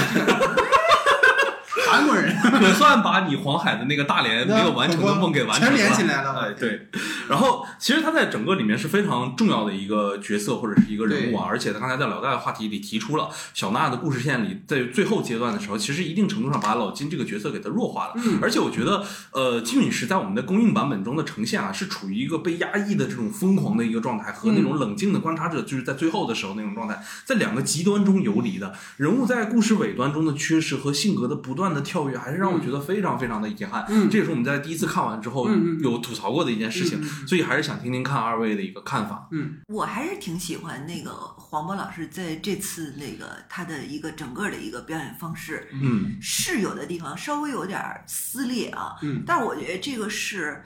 呃，在整个的人物的表现上是一次很好的，我们说韩国犯罪电影当中主人公和这个本土电影的一个有效的一个结合，以前都比较脱节啊，就是就是说，但这次呢，就是说他凸显了黄渤的演技当中的某种特质，就是他看上去有点莽撞，嗯这是他的形象上的一个一个标签儿。第二呢，就是他比较疲惫，对，那么。当然了，其实黄渤还有一个他自身形象带来一个比较大的一个优势，就是他可能比较幽默。嗯，我觉得这三点呢，可能呢，在这次就是他都做了一个很有效的一个结合，就是他的疲惫感、他的猛撞和他的有的时候的有有一个比较幽默的那个地方，这三者结合的，他的层次感特别有效，所以我个人还是非常喜欢的，就是他这次这次表演非常的呃沉稳，也非常的有爆发力，并且呢，他还是很游刃有余的。嗯，如果今年那个奖项在角逐男主角的话，我觉得黄渤的竞争力是非常强的。就看今年，比如说和他一起竞争这个男主的都是谁？金允石是是，当时我听到这个名字，我在想他是一个，对，我就是这么想的，就是他是不是一个朝鲜人哈？因为这个这种奇怪了名字哈嗯，就比较那个什么。然后每次那个。那个那里边儿他的前妻在骂他的时候，我就有点儿我有点儿跳戏啊，我就在想这个是是不是个疯，对，他是不是个朝鲜人？然后在这里那个在干嘛哈？或者对对我我个人是还是很喜欢他这次的这个嗯非常很好的一个发挥的。对对，嗯，啊，不过我突然 get 到一个点，其实原著它是丹东的吧？对对对对对，丹东有这个名字就很正常了，嗯，对，那就正那就对了，对啊嗯正常。但他大连就会怪，当然他是。他原著丹东，现在大连，然后大大哥口音是青岛的，然后再给你一个能靠进去的一个点啊，啊他们捕鱼的海是黄海啊，原著里有一个点，嗯，其实他没有做发挥，嗯我不知道大家注意到没有。原著小说里他说他会一点韩语，对的对还会一点日本话，日本话，对对对，日语对他他都会会一点，所以他到了日本，他在普通的交流上没有问题。嗯对呃，当然这里头就没没，如果这点其实做的会更好。但这里其实有隐隐带到一点，就是你记得，其实，在那个岛津跟老金，其实 岛津跟老金其实说了一些韩语呃日语，对然后其实老金是能听懂的感觉，对对对对对，而且这个有一个现实现实的逻辑，就是在黄海打鱼的这群渔啊民，其实打交和呃韩国的也好，因为他们在公海去捕鱼，然后去那啥的时候，和日本和韩国的这种海警什么的打交道蛮多的，他们都要会一点，而且那为什么是美国人来抓他们呢？绝了。啊，不好意思啊，不好意思，因为开始的时候老徐出来跟我讲说，哎，怎么他为什么要打这个中国的那个类似于好像是那种呃海景啊？啊我说那说人说英语。啊，我我觉得啊，其实回到老金这个角色本身，我觉得有一个点挺有意思，就是他开场不久的时候，他一直有旁白嘛，对对独白，独白独白嗯。他的那个独白其实有一个很强的点，就是他在塑造那个人物的狠劲儿。嗯，就一开始上来的时候就是我祖祖辈辈在这养鱼，我怎么能让他妈你给我毁了？所以他就直接冲上去打那个海警嘛。嗯，然后包括后面在那个他在等李苗苗，就他不知道那个是李苗苗的时候，他在门口还在算自己的那个渔船的事儿，两艘船什么什么什么什么什么。所以就是你会觉得他是一个，如果在故事设定上来，他应该是为家庭其实或者为为女儿是蛮疲于奔命的那样的一个父亲的形象。虽然他像我说，我我我跟各位可以讨论啊，我觉得他就是在这个这个电影里面，他就是不会爱。至少在目前版本里出来，嗯他可能更疯批在原著里，但是他这里面就是不会爱。然后我其实说你刚才说那个冷静的观察者的问题哈，我觉得我着重讨论这个点。嗯我觉得老金在最后第一次看完之后出来，我很我很能 get 到你那个点，就他是一个有点缺位了嘛。对对对，但是有一个很重要的拐点是哪儿？就是当他把李苗苗抓走之后，嗯因为李苗苗抓走之后，他就是整个这个大事件里面的主导者了。他为什么会缺位？他其实不是变成冷静的观察者了，而是因为他成为这个关系里的上位者了。嗯所以他才会展现出那么游刃有余，就你们闹吧，我就不告诉你怎么了，嗯对吧？所以他并不是说故刻意让他下线或者让他旁观，而是他主导了一切，嗯。所以才会让所有人，无论是警官、警蓝还是李烈，都围着他走。嗯，这是挺有意思的一件事，因为嗯。因为这个父亲，因为或者我们在想说父权社会到今天为止一个特别恐怖的事情，就或者说在瓦解他的一个点就是失控，嗯。所有的父亲的角色在家庭中希望成为那个主导者，然后你看，其实老金的家庭已经一盘散沙，嗯。孩子在日本完全够不到，所以你看老金在刚到日本的时候，我又有一个细节，就是他还是一个特别去主导一切的人，嗯就是他是那种，就他在第一次见到那个顾红跟那同学的时候，就是把手一放到旁边说说吧，啊没事儿。哎，不就是啊，我去京都一趟，就他依旧就是我能我来，这个事儿我来。直到他女儿死了之后，一切失控，他越来越疯，疯到极点就是下雨那天，嗯他那个嘶吼的笑，我成功了，然后他又回到一个我我是那个顶点的人的感觉，所以这个父亲形象是，或者是他代表父权的这个身份，我觉得是经历了这样的一个转向，嗯。这个在故事里我是能够很强烈的感觉到，而且还有一个点是，他就是以鱼为生的，对，而那个天降的鱼雨对于他来讲就是，哎，你看天助我也，嗯，我又回到那个东西。就是他主场的那种状态。对，所以这是我我我感觉到一个比较强烈的地方。对，但我我非常认可你这个点，就是其实今天我们前面的话题其实也有在聊老金的这件事情，我也是能够理解到，就是他其实在后半段的时候有这样的一个变化。但我我觉得很可惜的点是什么？是因为我没看到。嗯，我觉得你说的点非常好，就是他那个那会儿镜头的时候，其实是应该多送他一些的，但是他其实那段的节奏被什么打乱了？他那段的节奏其实是被 B 故事打乱了。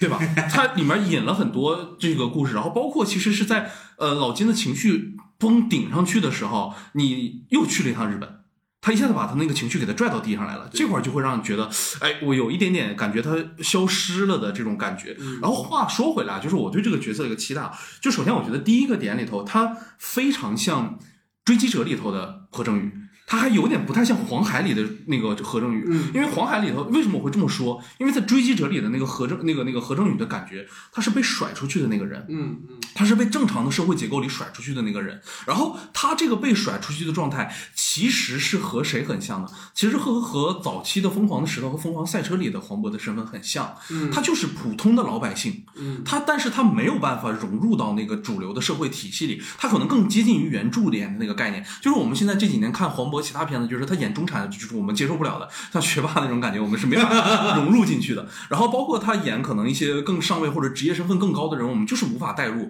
但你别说，他就是在宁浩的电影里头，他就是能够放光彩。虽然在那个《疯狂外星人》里会演了一个那种不高兴的那种状态，就传统商业片的套路里头，我们会觉得有一点可能平庸。但我觉得这一次里头是真的又回到了黄渤最习惯或者最舒适的那个状，呃，我们看到荧幕形象里的黄渤最舒适的那种状态。就刚才希姐也提到的那个，就是他很疲惫，然后很茫然、很盲目的那个状态。为什么我会产生像追击者的一个感觉？就是他在外面盯着李烈的时候，他有一个从他的后背，然后。形成了一个他的背影和李烈所在的那个楼的一个正反打关系，他非常像《追击者》里头就在那个数灯，你记得吗？嗯就那个楼梯里面的那个感觉里头一样，他就是在那儿就也你也不知道干嘛，他可能就不想，我也不是像《追击者》里那样，我今天就要干死你，嗯。但是我就站在这里，我就一直看着你，就是那种对立对视的那种关系和那种可能我们说他已经在浅浅的去摸到那个关于想表述的阶级方面的问题的时候，哎，我觉得这些点都是让我有让我去抓到的，然后 对，有有这样的一些小小的感觉在里面，而且我会觉得，就是他他其实试图是想在这个老金的身上去埋下更多的东西的，然后包括他有这个被离心的状态之后，他最重要的一件事情就是他可以往后进行铺垫了，他铺垫的就是他在被所有的人围追堵截，然后抓不到自己想抓到的人，他所以因为在前段来说，他的唯一戏剧任务就是。抓到里面没有，所以他才会有那个天助我也回到了主场，然后天降大鱼 这样的一个谐音梗、谐音梗完成的这样的一个场景的时候，他会真的就像就我看那一段的感觉，就是我我终于在国产的荧幕上看到了像小丑华金菲尼克斯那样的感觉，就是。我失败也好，或者说我再怎么样被你们压到谷底也好，但在这一刻，我不管你们是谁，全部都要翻在一边，我要从那堆废墟里爬出来，完成我自己想要做的事情。就那一刻，我觉得是真的很强的。就是他如果按照正常的时间顺序的话，他说不定是和。华金那个片子是同时能够，就小丑是同时能够被大家看到的，就是两个人并不存在借鉴或抄袭的关系，但他都很敏锐的捕捕捉到了一个我们在荧幕上可能未曾见到过的那种被甩出去的人站到了那个废墟的顶峰，废墟被打破一切的时候，他从那废墟里爬出来，又站到了顶峰的那个上位者的心态，这是我觉得我还蛮期待的一个状态的。我觉得，哎，这里头是呈现是比较好的。然后还有一个点就是，我觉得其实这里说到了金陨石，我可以想在这里稍微可能更强化一下这里头父亲的感觉。就是我我其实感觉里面有两个父亲，一个是祖峰的这个父亲，还有一个就是金陨石所饰演的父亲，一个对应了呃我们的那个施害者和被害者的这样的一个身份。但祖峰的父亲其实就是由于呃我们现阶段理解到的版本里，就是被那个金允石说破防了，然后完成了一场自杀的这样的一个行动。嗯它本身其实它的起点可能是由于这种你刚才说的非常好的这种失控带来的，就是他没有办法对于自己的下一代这种应该被牢牢掌握在自己的人的手，嗯被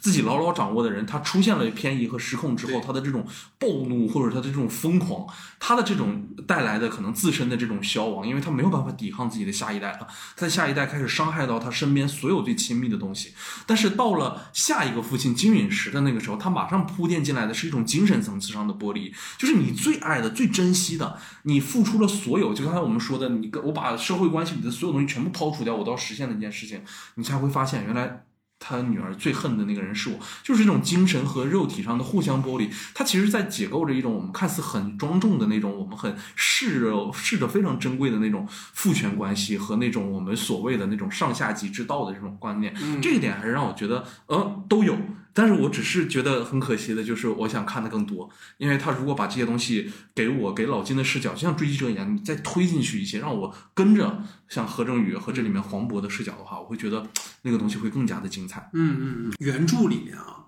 他强调阶级嘛，嗯，然后这个片子里，你显然你会发现他把阶级给弱化了。弱化的方式是什么？就是在原著里面的老金是越战老兵，嗯是其一；其二是他曾经在这个岛上是辉煌的一代，嗯但是他因为没落了，嗯所以他其实是实现了一种阶级的坠落。对，他从原来的那个荣光到了一个下层。嗯原著的逻辑里是你刚才说的那个逻辑，就是说他是一个被抛在外的人，对所以他老婆离开他了嘛，因为他老婆看上他，其实因为他老婆是岛上大学生，然后看上了一个岛上哎很有威望的一个哎人，然后最后发现这人哎你不行了，还还烂赌是吧？所以我就离开了你。然后到了这个片子里面，你会发现他把那个阶级转嫁到了一个原生家庭的问题，当然没问题，它也很有深度，很有温度。但是是因为他在那个原著里那个部分其实是没法在这个片子里去放大展示的，嗯因为我们的我们的逻故事里是不能有很强烈的阶级冲突的，所以他抹平了这个叙事之后，他把那个愤怒仅仅叠加在了原生家庭那一层，但实际上对于老金来讲，他对于那个家庭的愤怒绝对不仅那一层。对，而且我一直在想，就是这个标题的点，就是叫涉过愤怒的海嘛，嗯就是愤怒的海，就是这个海它的容量是超级巨大的，嗯但我们现在能 get 到的愤怒，其实只有老金一个人的愤怒。就其他人的那种怒，其实惧 对，就是因为其实是 因为老金太恐怖，太太怒了，带来听说你总要砍人对，就是法治社会，你忽然现在必须要干死我儿子，然后我又拿你没什么办法，对是这种状态。但我觉得他一定会有非常多的这种愤怒叠加在一起的，这个是最重要的事情。其实小丑也是愤怒的集合，对才会形成。他把那个阶级的那个鸿沟填平了。嗯原作里我觉得最猛的一笔，其实就这其实是这个电影里把那一笔放到了周迅跟黄渤的第一次相见，在原著里面是李烈跟老金的相见，那场戏太牛了！我当时看那个小说是毛骨悚然的，就是那个李烈把老金就说来，你让他上来，然后哎老金就跟朋友一样倒杯酒，说这样花瓶你拿走，这花瓶值不少钱呢。这样你咱就这事儿就过去了，怎么怎么样？哇，我觉得太牛了！然后把花瓶啪往头上一砸，当时那个李烈，然后整个的那个人物的那个状态，他带有极强，包括他那个李烈的老婆在第一次老金作为闯入者进入他们家的时候，那个反应，他不是恐惧，嗯，他那个反应，我记得那场戏我也写写的特别妙，他说你小心楼上有狗，啊，啊，然后当那个狗冲出来的时候，那个女人依然不害怕。她对着这个看起来就是一个小偷而已的人说，跟那狗说：“哎哎哎，好了好了好了，你看我跟你说有狗吧。”然后狂笑，啊，就是一种藐完完视藐视。这就是我就是当时看完之后就是寄生虫，就是寄生虫。对就是他们完全不在一个层次的人，对对对然后去写，这个是，反正这再说多了就就那啥了，反正大概这么个意思吧。你，对对对。然后接下来就是我的第二个话题啊，嗯就是其实《涉过愤怒的海》在实际的观影过程当中的时候，因为我们这次看的是一个4 K 六十帧的一个高帧率，然后再加上它就是在我们刚才在前面说到的，尤其是在日本片段的时候，它会出现那种金允是个人的独白的片段，然后总会让我产生一种就是在游戏里的那种感受。嗯而且因为这一次就是我第一次观影的时候，其实坐的比较靠后，然后看的荧幕就是比较全嘛，嗯就我真的会有一种，尤其是下点雨，然后那个地面上再加上反光的时候，嗯真的有一种被渲染出来的游戏世界的这样的一个感受。而且导演在处理中国和日本的两个段落的时候，使用的影调处理上也有很大的不同。嗯就想问问二位有没有什么印象比较深刻的一些视听段落，或者是这下这样之间的对比？嗯嗯，其实是我说我看了两个版本嘛，一个是咱们看那个 Cinity 的那个四 K 六十帧，嗯我一开始以为他发的全是六十帧，其实不是，对，其实不是，我看 IMAX 的时候它就是正常帧率，如果我眼睛没拙的话，哦，然后应该还有普通厅，你在你要第二次是在哪个？英皇看的，哦英皇的英皇 IMAX 那 IMAX 看的嘛啊，哇，那个大脸出来的时候，我说我昨天晚上抑郁了吗？太难受了，哦，怪不得你这么冷静啊！就是，所以就像你说的那个 Cinity 听的那个体验，其实还挺特别的。对，就因为它的那个高帧嘛。因为我觉得有个原因，是因为我跟老徐可能是玩游戏长大，嗯，所以就是高帧这个运用，其实在游戏的领域我们会接触的更多。嗯所以你在看的时候就会有种，哎，感觉像玩游戏的那种那种感觉挺强的。然后我觉得是回到视听这个部分啊，我觉得这一次。当我们当当我们三个人看完之后出来，当然也有一些微词对这个片，但最强烈的感觉就是导演的能力真的很强。对，他对于那种场景空间的展示啊，包括通过镜头去放大角色的一些反应啊，其实那些戏的张力都很强。我印象特别深的就是当老金知道女儿死的时候，那个镜头手持突然推上去一下，但是我觉得那就是一个电影电影的时刻，因为中国电影这两年有很多可能是它就可能镜头感没那么强。但那个推上去的时候，因为老金，就是黄渤的表演是收着的，嗯，他不是像闫妮儿的那种，就是很大的情绪的宣泄，所以他那个微微上去之后，你有很强烈感觉到那个老金的那个状态的那种变化。从一个开始，我只是在找你，想问问你我女儿在哪儿，到那个瞬间，啊那种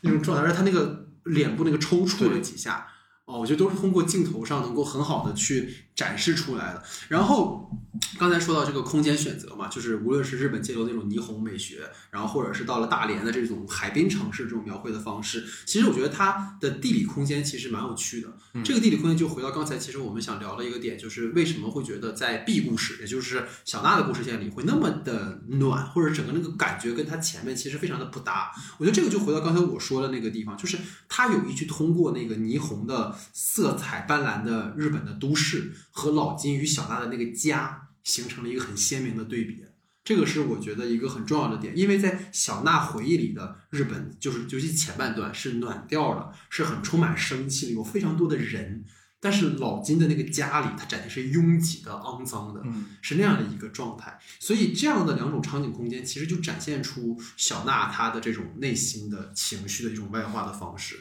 就是我在这儿，因为你看他所有闪回过去都是那种昏黄的，然后暗调的，但是在日本是那么的温暖，那么的向上。嗯所以我觉得这是他在视听上去有意做的一个东西。包括还有一个很重要的道具细节，就是金鱼。包括就是后面说，我们就说鱼这个细节，鱼这个细节在老金身上是一种权力的象征，但是在小娜的身上其实是梦魇，我就可以这么去理解的。嗯因为小娜第一次看到沃尔乔拉的那个照片屏保的时候，旁边就是一个金鱼缸，里面放着一条金鱼，就是等于说那个金鱼也在看着这个沃尔乔拉，然后小娜也在看着沃尔乔拉，它这两个举两个物之间呈现出来了一种同构的关系，就是这个女孩在深陷在那个原生家庭的大缸之中，嗯然后终于见到一线光明。然后还有一个很重要的细节，就是他们那个鲤鱼旗嘛，他说那个黑色的鲤鱼旗代表着父亲，但不知道各位还记得吗？就是当那个小娜在那个求佛的那个呃，就是拜拜的那个地方，然后人家不是说扔一个五五五五块钱就好但小娜哐一下把所有的硬币全都倒进去了，紧接着给了一个什么镜头，就是那个黑色的鲤鱼鳍在那个缸里面融进去了。嗯他扔这么多钱要干嘛呢？他在说什么呢？他说他的梦里说，我梦到老金死了。所以我觉得就是在他的眼里，就是这个鱼又代表他自己，又代表着老金对他的一种控制，所以是一种梦魇的展。所以这个鱼的意象，其实在影片里有非常非常多的展示。这是我觉得他在视听上做的其实挺有意思的一个点。嗯然后再就是大海嘛，因为它是愤怒的海。我觉得海的意象，刚才听二位的分享，但我觉得海的意象有个很有意思的点，就是你看大连啊这座城市其实就挺逗的，它是三面环海，其实面环山，然后，所以就是你看他在拍，因为他拍摄那个地方也是大连最靠东边的一个，就旁边都是海的地方，所以你看那个场景空间里，就是不断的能够看到后景的那个海，他那个景深深处一直是有大海，嗯所以你就会觉得角色好像就被困在，就看起来是在城市里，但好像他们被困在岛上。比如老金，就是我为什么会这么说？因为老金回到大连的时候，他第一场戏先拍的不是老金，是大海。嗯是老金从海上走，爬到那个别墅里，嗯然后冲进来，就他是从海上回来的，就好像他带上了一个这种所谓复仇之岛的这种感觉。嗯所以我觉得这个是海的意象。其实你就会发现这里面的所有人物都被某种执念和想法所困，嗯有两个母亲，他们为了孩子的这种执念，或者是这样。所以我觉得这个可能是挺有意思的。海的话，其实在我的理解里的话，我我觉得他做的比较妙的一点，就是最后的段落的时候，第一个就是周迅的那个落海的那个那个场景里面，而且。哎呀，我真的觉得，就是他拍早一点的话，真的能能影响好多的我们的观影的这样的改变了。因为嗯你像，其实《分手决心》里在强调的是那种山海的山海然后在这个里面，其实也是，你就看到周迅她跳下去那个悬崖的时候，它就是一片岩石往外突出的那样的一个领域里头，一个大坡里头嗯，菜菜在那儿选择的落水，就是那个之间也会形成一种可能也是像男性和女性之间那种彼此的对位关系。我就觉得，哎，当然了，肯定还是有很多戏在那个里面嘛，就是会让让你感受到这样的一个感觉。然后还有一个就是，呃，刚才你说到的那个呃黄渤的那个镜头，就是他在那个。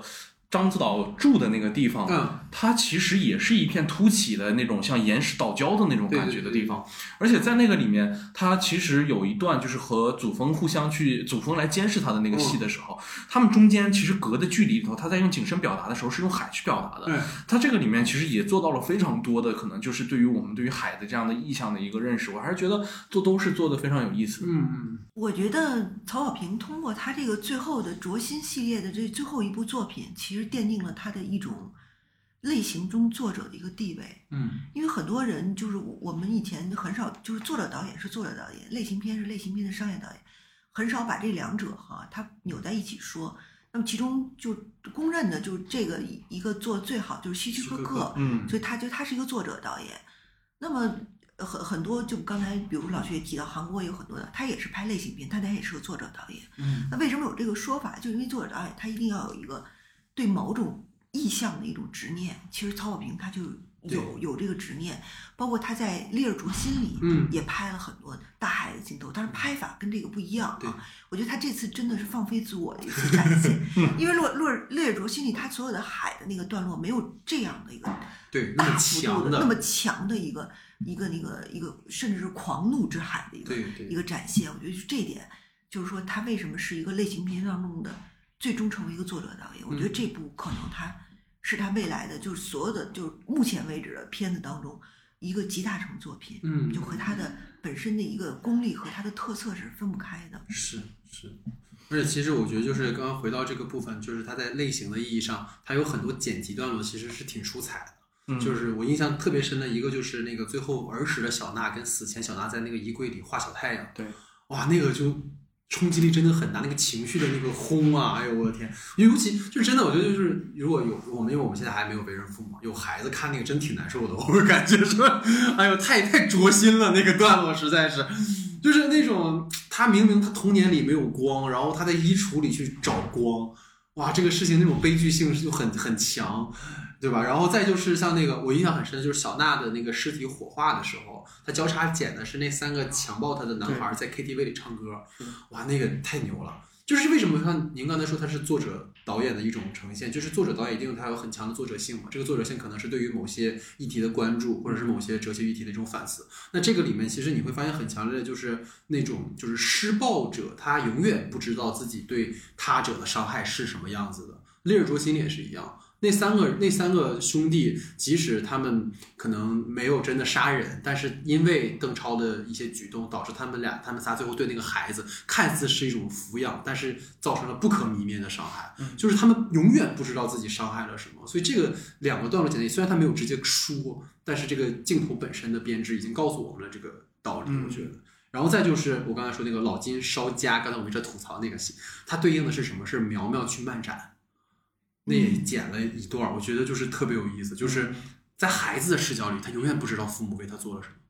在父母的视角，他们永远不知道孩子们在想什么。嗯，就是他妈妈孤注一掷让你逃跑，我帮你拖住这个可能会砍人的男人，但是你却去了漫展，你还在公路上飙车，就是这种不可逾越或者是不可缝合的鸿沟的那种悲剧感，我觉得从那场戏里其实是很强烈的，我印象真的特别特别深。嗯，然后再有就是我觉得啊，就是这次我重看了之后，呃，它的删减啊，有一大程度上其实来自于暴力镜头。嗯。他所有对于暴力镜头的处理都非常的一致，黑场。嗯，就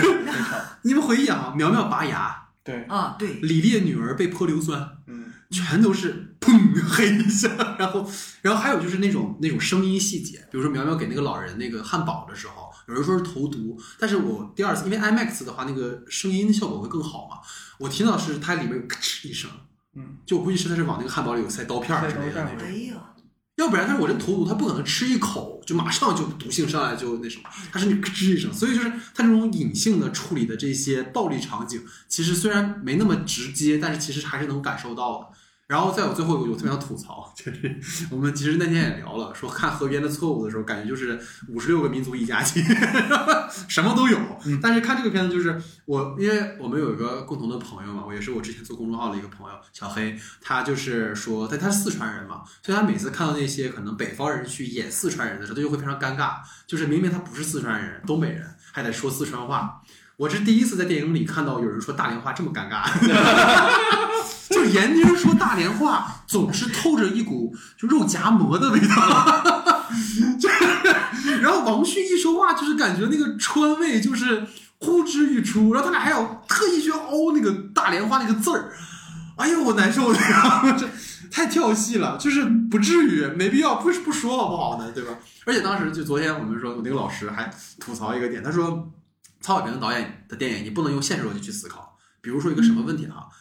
台风天飞机场开吗？对啊，就是那个赶飞机那个段落确实是，对对对，确实是。台风天高速公路开吗？那么但是你可大的你可以忽略这点，因为他是往那儿去逃跑，逃跑管他开不开呢。对对，但是就是说你不能用这个现实的去想，你要真想的话，跟我们那天也讲，大连怎么可能会有热带的气流影响呢？那不可能。都是为顺便一提，大连如果真那么样，就就没了。大连是丘陵，大连要真灌水就没了，就就变成那个亚特兰蒂斯了，就。对，所以就是我们这个话题啊，那细节。就是我最后想还是想回到这个类型中的作者谈那个曹保平，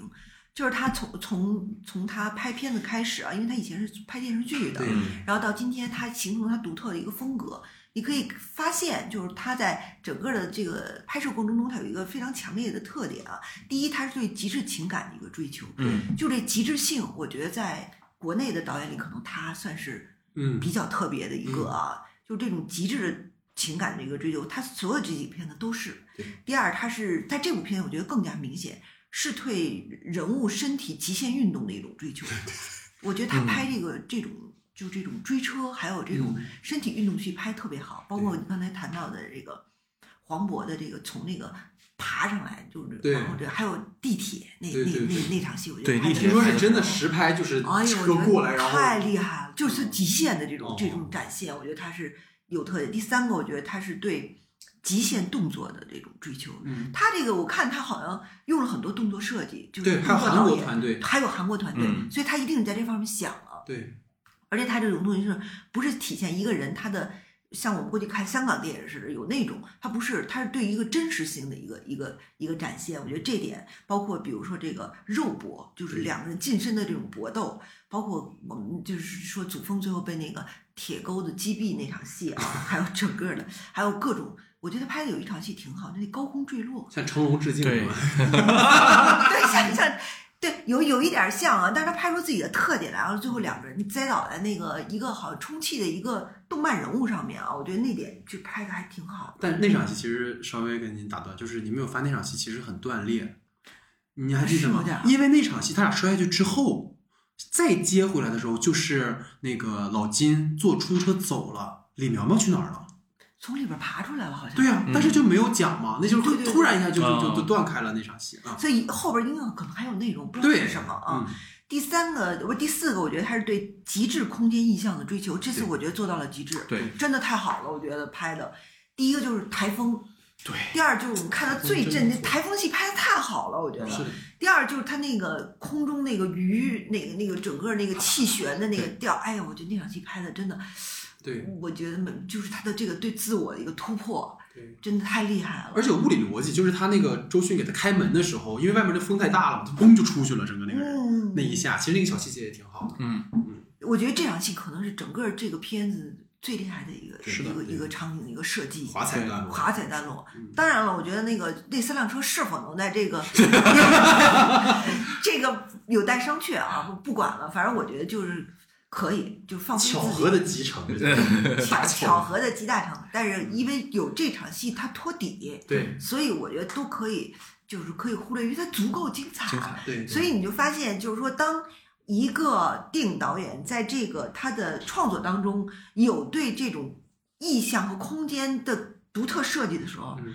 你对其他的那种巧合，其实你可以是忽略的，因为它足够精彩，对对对它足够空间展现，它足够作者性。嗯这就是我觉得曹平在这部片子里的嗯嗯。最大的华彩段落。嗯我觉得，嗯。对，其实我嗯就是提到这个话题的时候嘛，就是因为我在觉得整个观影过程里头，就是让我想到了，就是产生一种特别的感觉，就是我许久没有在大大荧幕上面去捕捉到一个跟我们很接近的这样的一个故事的载体，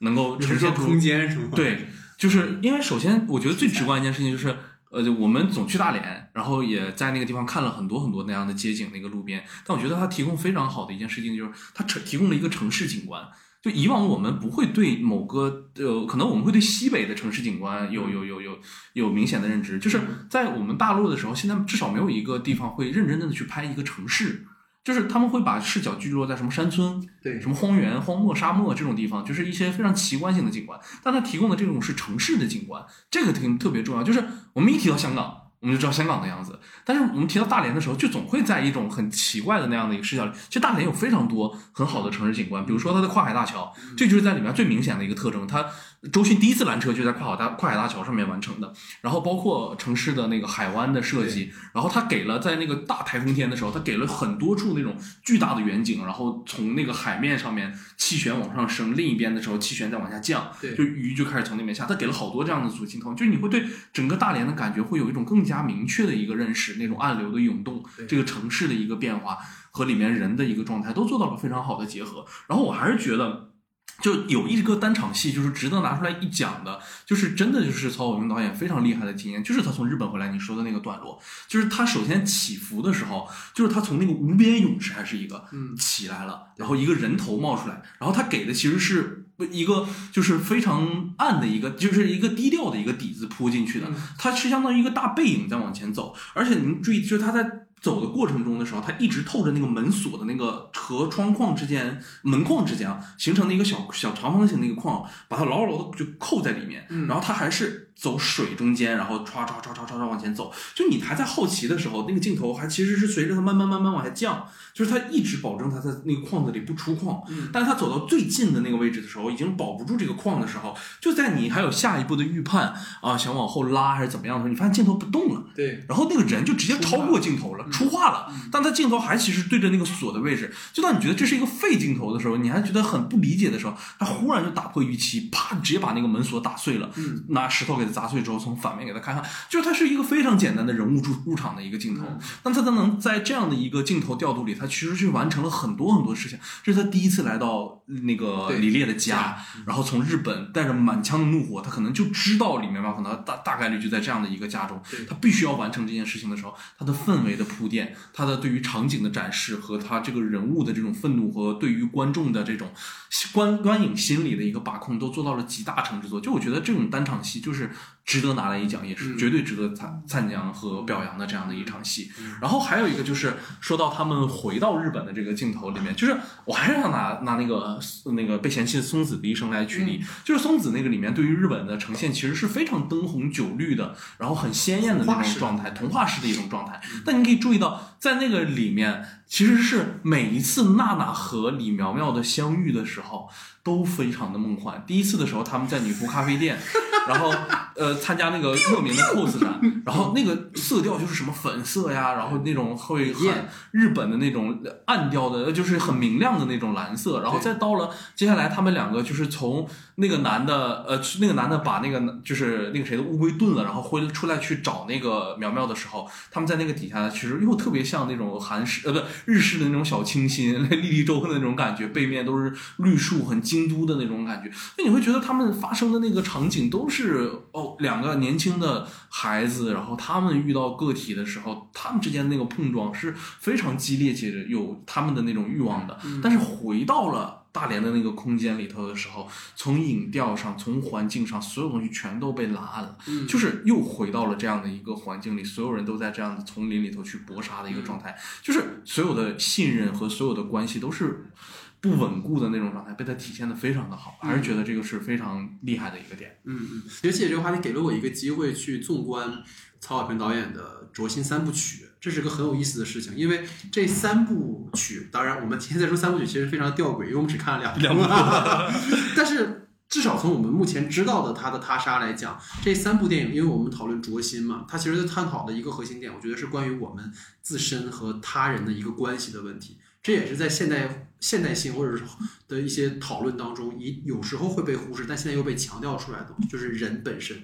到底在这个都市当中，我们是如何被异化的，我们该如何调整我们自己。烈日灼心，我把它总结为是那种罪与罚式的自我审判。他们三兄弟当年闯了祸，他们用一生在赎罪，是向内的。他杀呢，虽然我们没看着，但是根据他已经曝光的演出阵容啊，然后包括一些题材的选择呀，他的围绕核心其实是友情、爱情等这些个人在后天和他者形成的关系。回到了受过愤怒的海，其实我们聊了这么久，已经不用再讨论更多。但它其实讨论的是我们自身与外部的关系之后，其实回到了我们和原生家庭的关系。而这个原生家庭关系为什么是作为一个中中中中篇，是因为它是一个普遍性的问题。嗯因为烈日灼心也好，或者他杀也好，都是太过于极端的个例了。嗯但是，啊当然，这个电影里也有捅十七刀这个事儿也是个例，但是他的原生家庭的这个问题其实是非常普遍性的，所以他用这种东西去灼烧的面儿其实是更加广的，也能更加直射到每个人的。然后，其实我会发现，说灼嘛，其实是就是那种灼烧的感觉，就是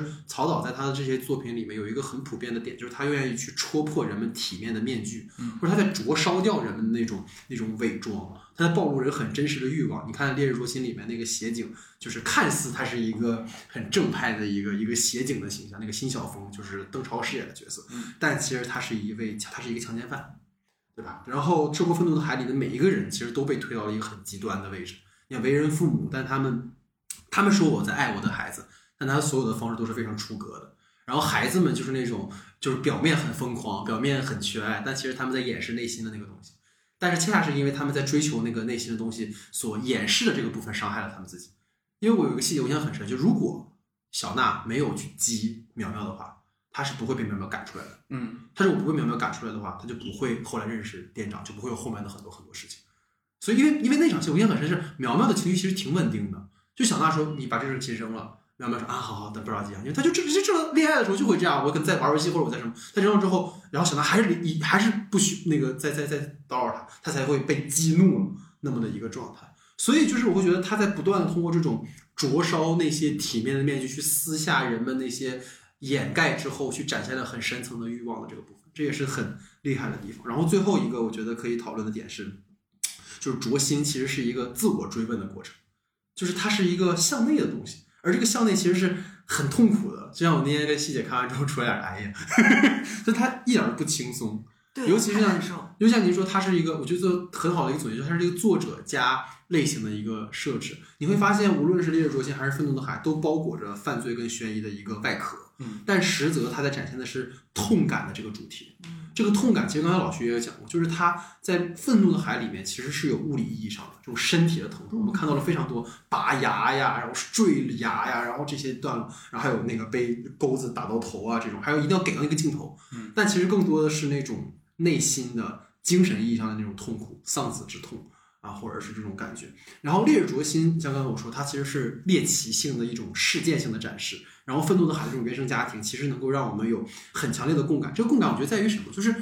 呃，我不知道二位，就最后我们可以再讨论这个点，就是原生家庭的困扰，它其实是每个人或多或少都会有，可能有些是很剧烈的，有些是生活中的一些可能没有被注意到的小细节。但我觉得这个导演在这次的这个呈现，其实能够让我们。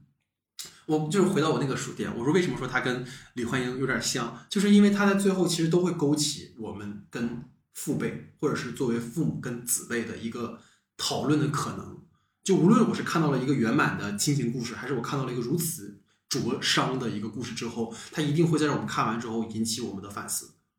但是这个电影很奇怪的一个点就是它是十八岁以下谨慎观看，所以我又会觉得就是在今天我看到的很多电影里面，那个被主。重点关注的对象反而被排在了那个关注之外的位置，这个是一个挺有意思的事情。因为我印象很深，就是之前我们聊那个人教教材的那个问题，说孩子们看到这个裸露的或者是暴露的这个插画会不会觉得不适？但是你甚少看到任何报道里说孩子们怎么看这件事情，只有那些人在看，没有孩子们在看，所以这种可能也贯穿到这一点。所以这个是我对于这个话题的看法。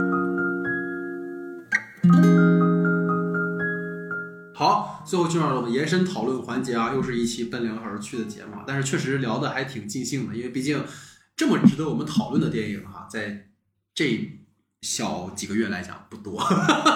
大胆点，一年吧。所以做节目呢，做的我也就是挺挺步履维艰啊，但挺开心的啊，包括挺挺期待我们来聊聊。那其实我们最后的这一趴就简单来回顾一下曹导过去的电影嘛。其实像老师刚才讲，就是他早年是电视剧出身嘛，但是后来他也。开始电影行业的话，其实比较出圈，就是《光荣的愤怒》。他之前其实也还拍过一部，但听说那个就是口碑啊，包括后来跟制片方撕啊，所以就是也一般。但是从《光荣的愤怒》之后，他的作者性，包括他的风格，其实是非常见锋芒的去展现出来了。然后其实有几个我觉得可以去二位我们共同讨论的一些标签，比如说曹导作品有很多其实是有隐性的去展现阶级矛盾的，比如《光荣的愤怒》啊，当然这个片子不太好讲啊。但李米的猜想其实也有，因为里面其实无论是那些那两位。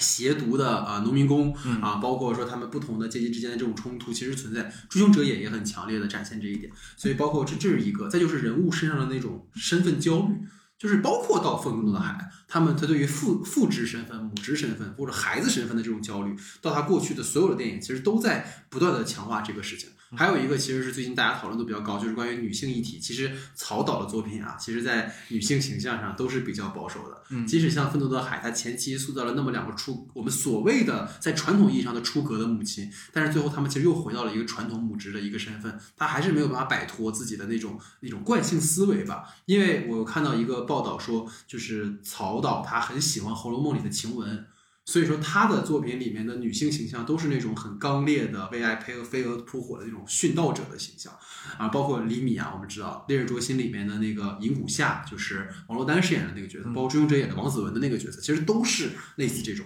然后最后一个就是他可能在不断的呈现人性的那种两难和灰色的地带，因为我们看到很多电影，比如《烈日灼心》里面这个三兄弟的道德审判。就尤其是我们说那个小峰，他最后在看到段奕宏要坠坠落的时候，他还要去帮他，就是明明知道自己有这种被泄露真相的风险，就是包括这个里面愤怒的还有嘛，就是你救我，我救你这样的一些关系。那所以这也就都是它里面的一些呈现。所以想问问二位，对于曹导电影的这样的一个回顾，你们的一些看法，包括分享吧。嗯，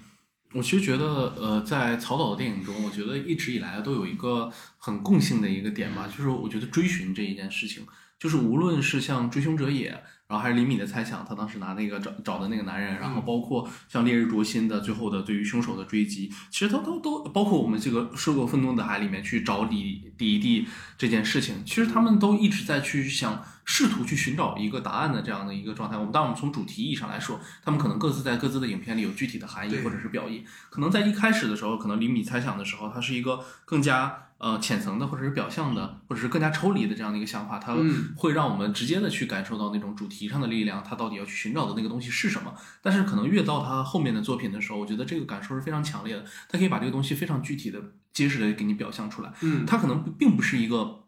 呃，我们看起来非常难以理解的这样一个事情，而是它能够作用在于它的故事文本之中，让你感受到这种追寻的力量到底是什么。至于一切你想去读懂的，或者他想传递给你的更深层次的信息，就看每个人的生活和每个人的生命体验究竟能得能够得到，或者是找寻到一个什么样的东西。这是我觉得非常特殊的一个部分，而且就是随着他他呃曹导的这种追寻的步骤里头，我还试着就秉持着我的那样的观点，我觉得在一这个悬疑或者是警匪类型里面，可能就是曹导就是我在我们华语电影里头非常独树一帜的这样的一个呃导演或者是一个人物，因为他我觉得就是我从我们可能刚开始接触电影的时候，就有在被曹导。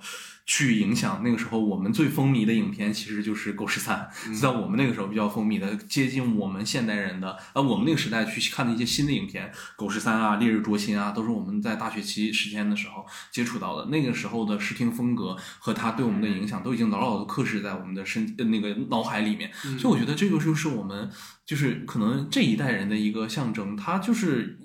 在去探寻和搜索这些问题的同时，也会给我们给予非常大的养分和补充。嗯啊，对不起，我插一句，华语电影里我的警匪片之神永远是杜琪峰，呃，那我把华语电影说大了，大陆电影，大陆电影，大陆电影，永远是杜琪峰，大陆电影，大陆不接受不接受任何的批那个反驳，就 是就不主要是被华语电影干一杯这个梗过不去了。华大陆电影啊，大陆电影，对对对，嗯，谢谢。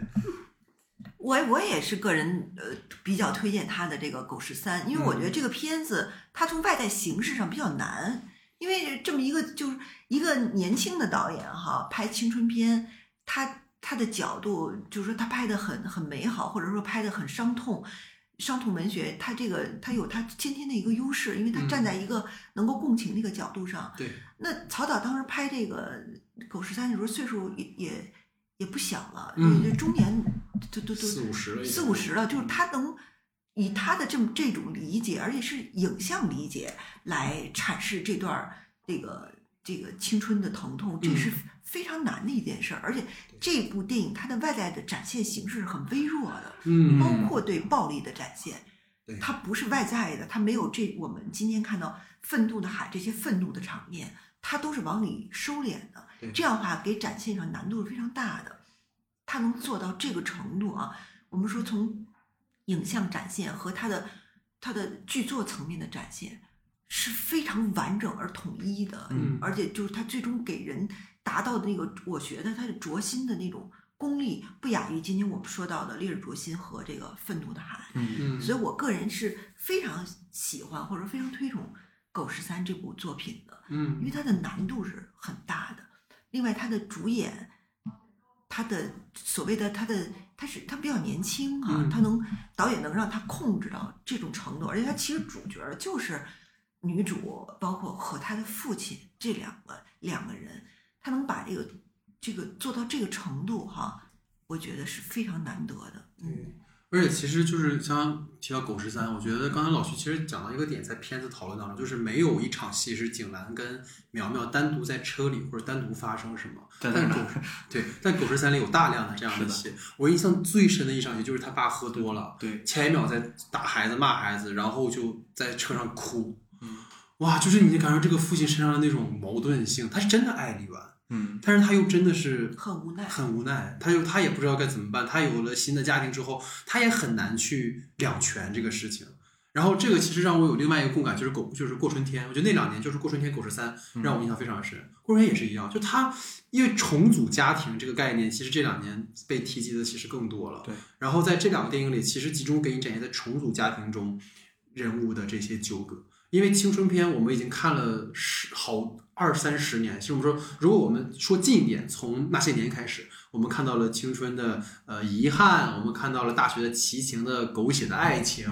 然后看到了初恋，但是我们鲜少真的去在一整部电影里回望我们的家庭，而在近十年的中国家庭的结构当中，离婚的比率是非常大的。那在离异家庭当中，这些孩子们他们该如何自处？他们是没有选择，他们是被迫选择的。那么在这样的家庭关系当中，他们该如何重新自证他们的身份？我觉得《狗十三》给了一个非常好的一个一个一个途径的展示。尤其是我看到特别，就是刚才您说那场戏，我特别想在这儿再再再拉出来聊，就是李纨她就特别像我们每个人在儿时的时候，我们那个时候就是觉得这就是对的呀。我们觉得这个狗它不是我的狗，为什么爱因斯坦最后那个狗出来的时候我会那么痛心？是因为前面他那么深爱这条狗，其实，在家人看来就是个物件而已。嗯，狗丢了，我给你买条新的就完了，你为什么要较真儿？然后李纨跟他爷凶了之后，他爸就就扇他巴掌，你还还还疯不疯？还疯还疯不疯？不不疯，就是他的那个那个同理心，他的那个求真求知的部分，在一点点被应试教育，在一点点的被家庭的这个父权社会给泯灭，直到最后，就是那场戏，其实是我印象特别深的是什么？就是他姐跟他说：“哎，那不是你狗吗？”然后李凡说：“不重要，就是无所谓。”直到他看到您说的那个启示之后，他才爆出那个启示。那。太牛了！那个那个孩子已经没有了，那个东西就是他第他，而且他第二次那个抱回来那个狗之后，那狗又被送又又又没了，就是不断的失去，然后不断的被承诺，比如说他爸爸说我带你去天文馆，然后不断的失信，然后这种啊就是很很纠葛，很纠葛。因为其实因为我可能也是自身的一些经验，我觉得就是我能感觉到那种在这样的家庭氛围当中的那个孩子的一些感受。嗯，尤其《过春天》里有一场戏也是，不知道有几就有那个镜头，就是他儿他女儿站在那个玻璃窗外，然后他里面是他父亲跟他的现任的妻子，还有一家人在其乐融融的吃饭。其实这场戏在《狗十三》里也有，就是那个旋转门嘛，各位应该记得，旋转门他在外面，然后那那家人都进，他进不去。所以就这种东西，其实会很强的有共感，我觉得，就无论你有没有这样的经历，你都会感受到那个很强，导演技法很牛逼，嗯，然后故事本身的文本性也很强。所以《狗十三》是我我也个人非常喜欢的一部作品，所以我们其实三人都都都推荐了《狗十三》啊，因为其实当然我们也可以推荐更多他别的作品，但我觉得《狗十三》是跟《愤怒的海》关联性最强的。对，然后其实我们也讨论了卓心的这几部作品嘛，所以说我觉得就可以推荐到这儿哈。好，那这个哎有点沉重了啊，就是 反正我觉得今天讨论了这么多啊，其实作为一个收尾的话，我觉得很重要的一个点是，嗯，我在前面有一段话其实没有说，就是我们什么时候在这两年开始注重原生家庭的问题。其实啊，如果您就是老师，您回忆，就是从武志红老师那本书开始，从武志红老师的那个《为何家会伤人》跟巨婴国开始，我们开始更关注我们那自己跟原生家庭的问题。但是我就觉得，在今天的每一个议题都会有矫枉过正的一个阶段，就是包括前段时间我们讨论女性议题，它也会有一个比较极极端的一个阶段。但到包括在原生家庭的时候，你可以当这个话题提出来之后，所有人都会觉得啊，我操！我知道了，我现在的问题都是怪我父母，他会到一个极端。但其实我我觉得有一个重点，就是至少我以自己的体验来讲，原生家庭的苦痛一定存在，但是我们如何自救是我们要思考的。你沉湎于那其中没有意义，你沉湎于就是只会伤害一个一个你爱的人和爱你的人。你只有自己走出来自愈，然后不要用那个东西去永远去作为借口，才能更好的生活。我觉得这个是非常重要的。我觉得愤怒塔就是走到了一个极端，就是通过这个这个极端的悲剧告诉你说，我们不要这样。但生活里我们没有那么极端的事情，那其实父母就更难反思自己，对吧？孩子也更难跟父母沟通，那就更更需要我们通过这种极端去叩打我们自己的那个心门，去重新思考这件事情。所以，所以这个片子就是，尤其是我昨天看完之后回来，我那昨天晚上就睡得非常晚，就是。很多情绪杂糅在其中，我不知道为什么我被压住了的感觉。然后今天跟二位讨论之后，其实会会抒发掉很多这种情绪，对，但是也也会觉得是值得看的一部电影，然后也推荐大家可以去看一看。就算呃你很顺遂的生活，也可能会在未来你为人父母的时候有很多的问题，所以也需要无论今天我和老徐作为子女也好，还是说希姐作为。呃，父母也曾也曾为人子女也好，其实我们都需要去反思这样的一些，反思是为了更好的生活嘛，对吧？也不是为了沉湎什么，对。所以这是我们整个的第二百一十期节目，非常感谢大家的收听，感谢大家的时间，感谢大家的参与，下期节目见，拜拜。